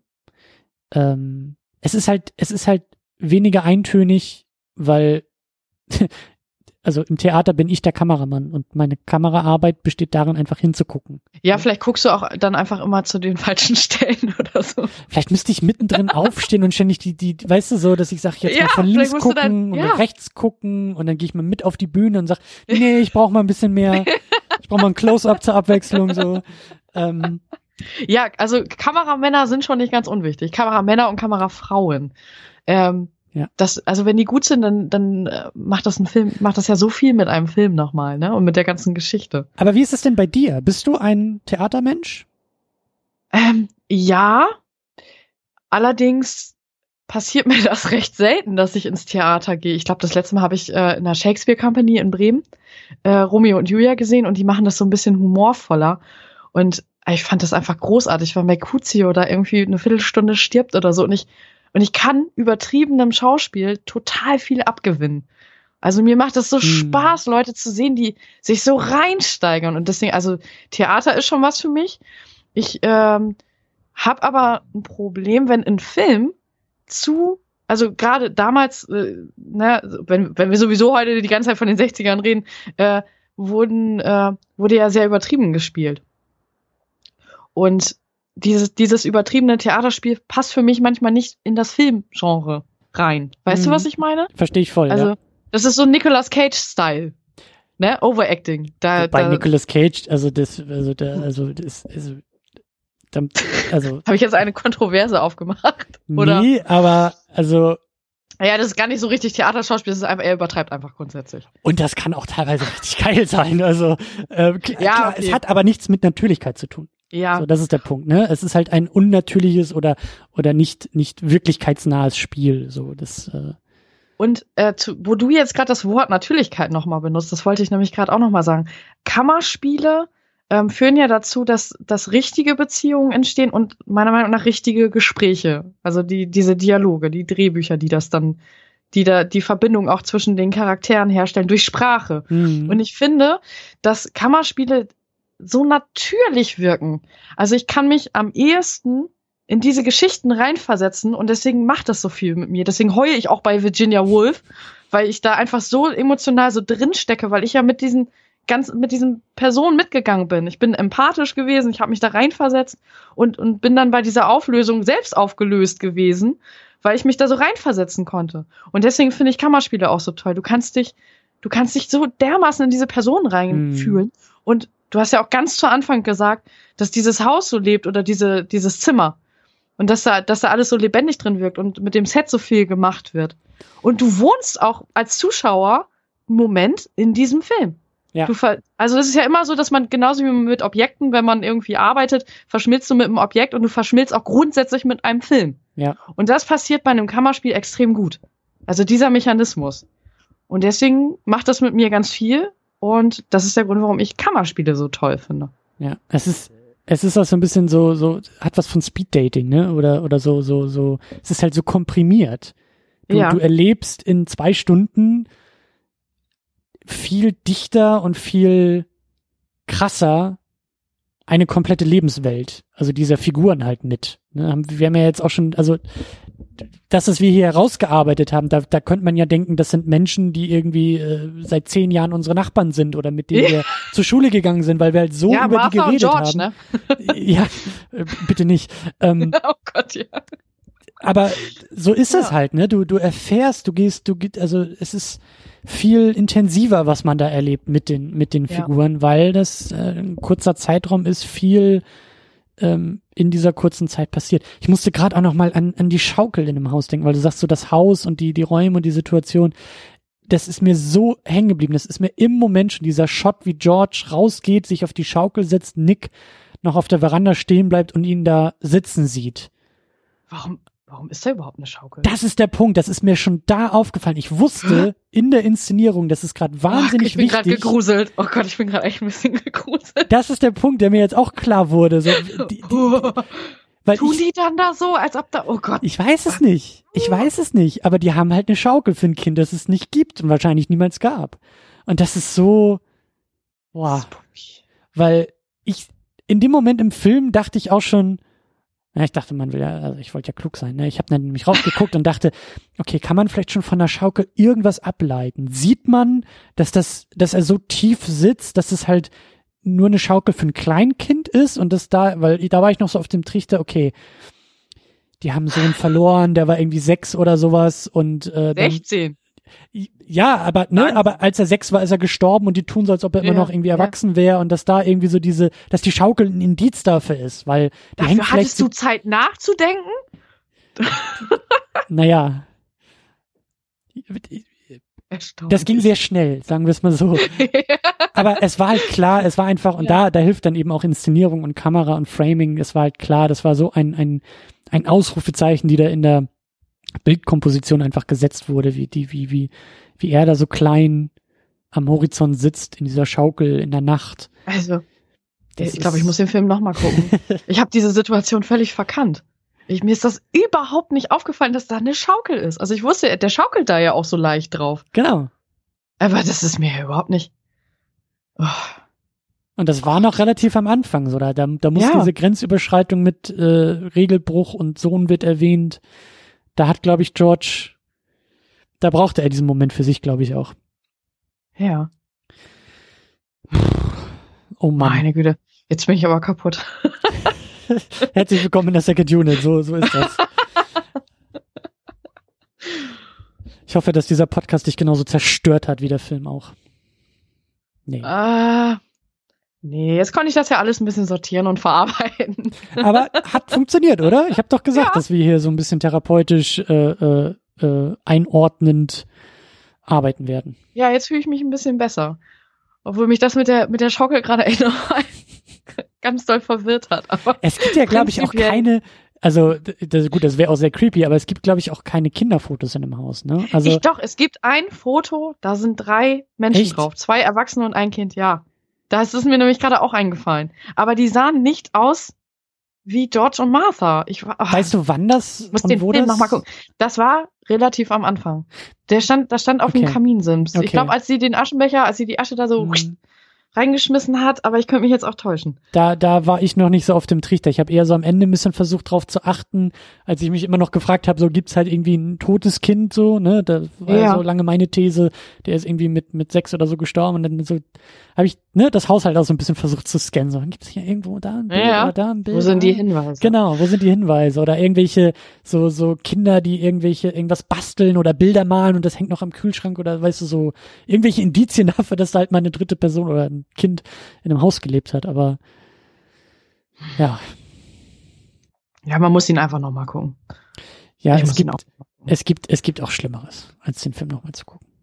Ja, das denke ich auch. Naja, gut, also ich wette, für mich ist das schon schlimm, aber. Wie oft hast du den Film schon gesehen? Ich habe den jetzt, glaube ich, dreimal gesehen. Und nach dem ersten Mal, also ich kann mich gar nicht mehr dran erinnern. Ich weiß noch, dass ich ihn damals total gut fand und da dachte, oh, Kammerspiele sind ja geil. Okay. Also das ist ja voll mein Ding und sowieso und mit, mit Psychologie und da, da, da kann ich mich ja gut reindenken. Und aber dass mich der so emotional so gepackt hat, kann ich mich jetzt nicht dran erinnern. Okay, also hattest du auch keine Skrupel, den ein zweites Mal zu gucken. Das wäre nämlich nur so meine Frage. Nee, gewesen. wenn ich das gewusst hätte. da wäre das vielleicht ganz anders gekommen. Hätte ich einen anderen Film vorgeschlagen. Nee, nee, nee, nee, nee. Da hast du alles richtig gemacht. Da hast du schon mal 100 von 100 möglichen Punkten geholt. Ja, sehr schön. Gut. Mann. Ja. Eigentlich möchte ich nicht aufhören, weil ich nicht über, also ich möchte immer noch über diesen Film reden, aber ich glaube. Es gibt auch noch so viele Punkte. Aber. Ja. Ein andermal. Ein andermal. Ein andermal, ja. Ich finde die Idee ja auch ganz gut mit Kammerspielen. Also da ja. hast du, da hast du auch, da hast du auch, sag ich ja, offene Türen eingerannt. Ähm, das können wir durchaus nochmal wieder machen. Also ich, wie gesagt, ich war sehr beeindruckt von Gott des Gemetzels. mhm. Der ist mit, da mit, wäre mit ich Walz, ne? absolut, ne? Walz? ja, mit Christoph Walz, mit, ähm, ja, genau, ne? Unterschiedlichen Schauspielern, die alle sehr gut sind.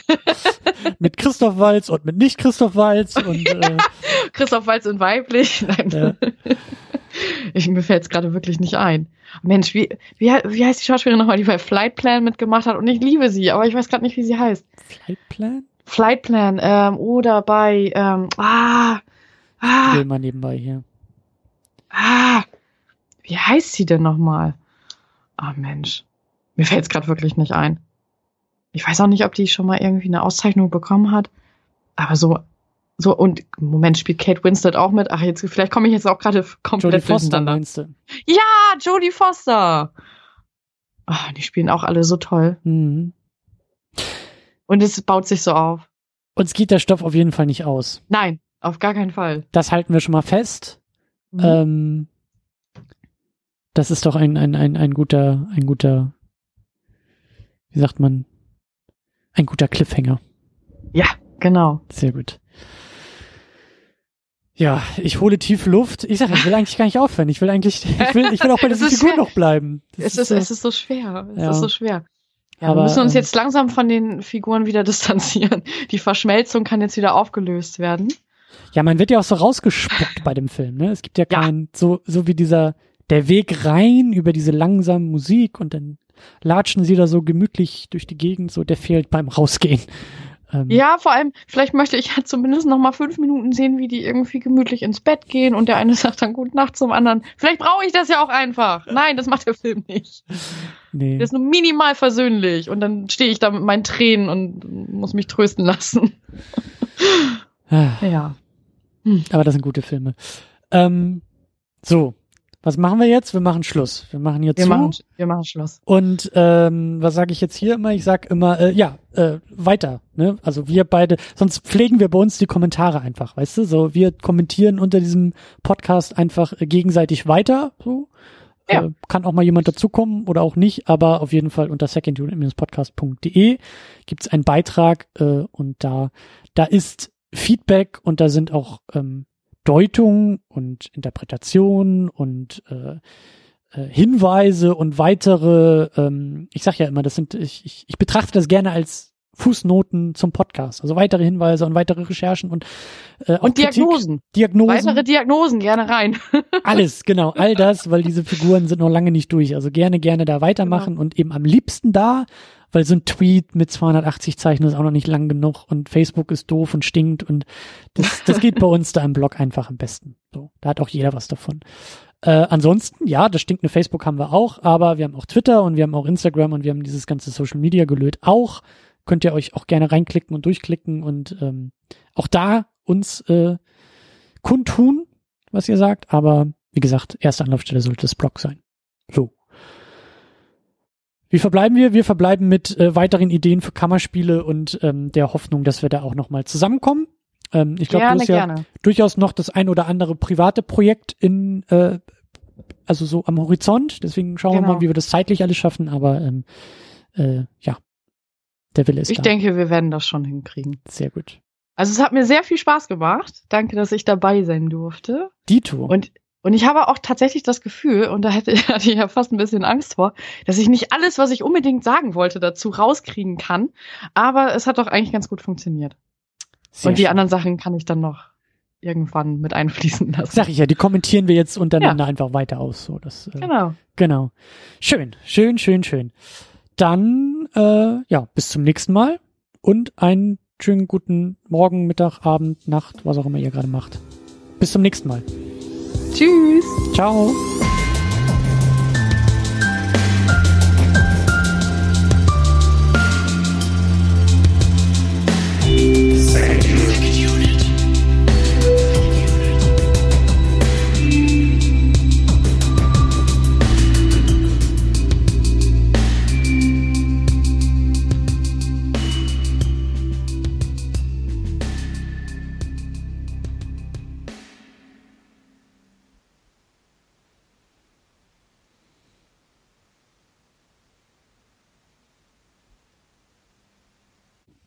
Die Second Unit ist das Ergebnis harter Arbeit. Der Podcast kostet Zeit, er kostet Energie, er kostet Geld.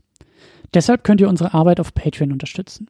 Viele wunderbare Menschen machen das bereits. Jonas Mapace, Rochus Wolf, Alex, James Vermont, Michi W., Cedric Schmidt und Jan Reppin unterstützen die Sendung mit zwei Dollar im Monat.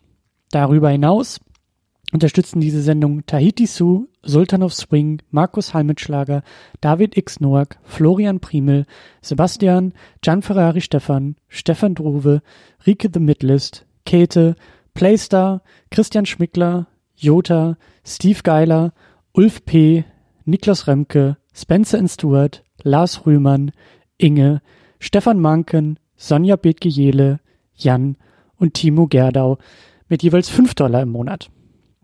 Für diese Summe erhalten Sie Zugang zu unseren State of the Unit Podcasts und den eigentlich supergeheimen Podcast-Notizen. Darüber hinaus unterstützt uns auch noch Thomas Jaspers mit 10 Dollar im Monat. Euch allen ein großes, großes Dankeschön. Vielen Dank für eure zahlreichen Pledges auf Patreon. Ihr seid großartig. Wenn du die Second Unit auch unterstützen möchtest, dann kannst du das tun. Unter patreon.com slash secondunit. Vielen Dank dafür.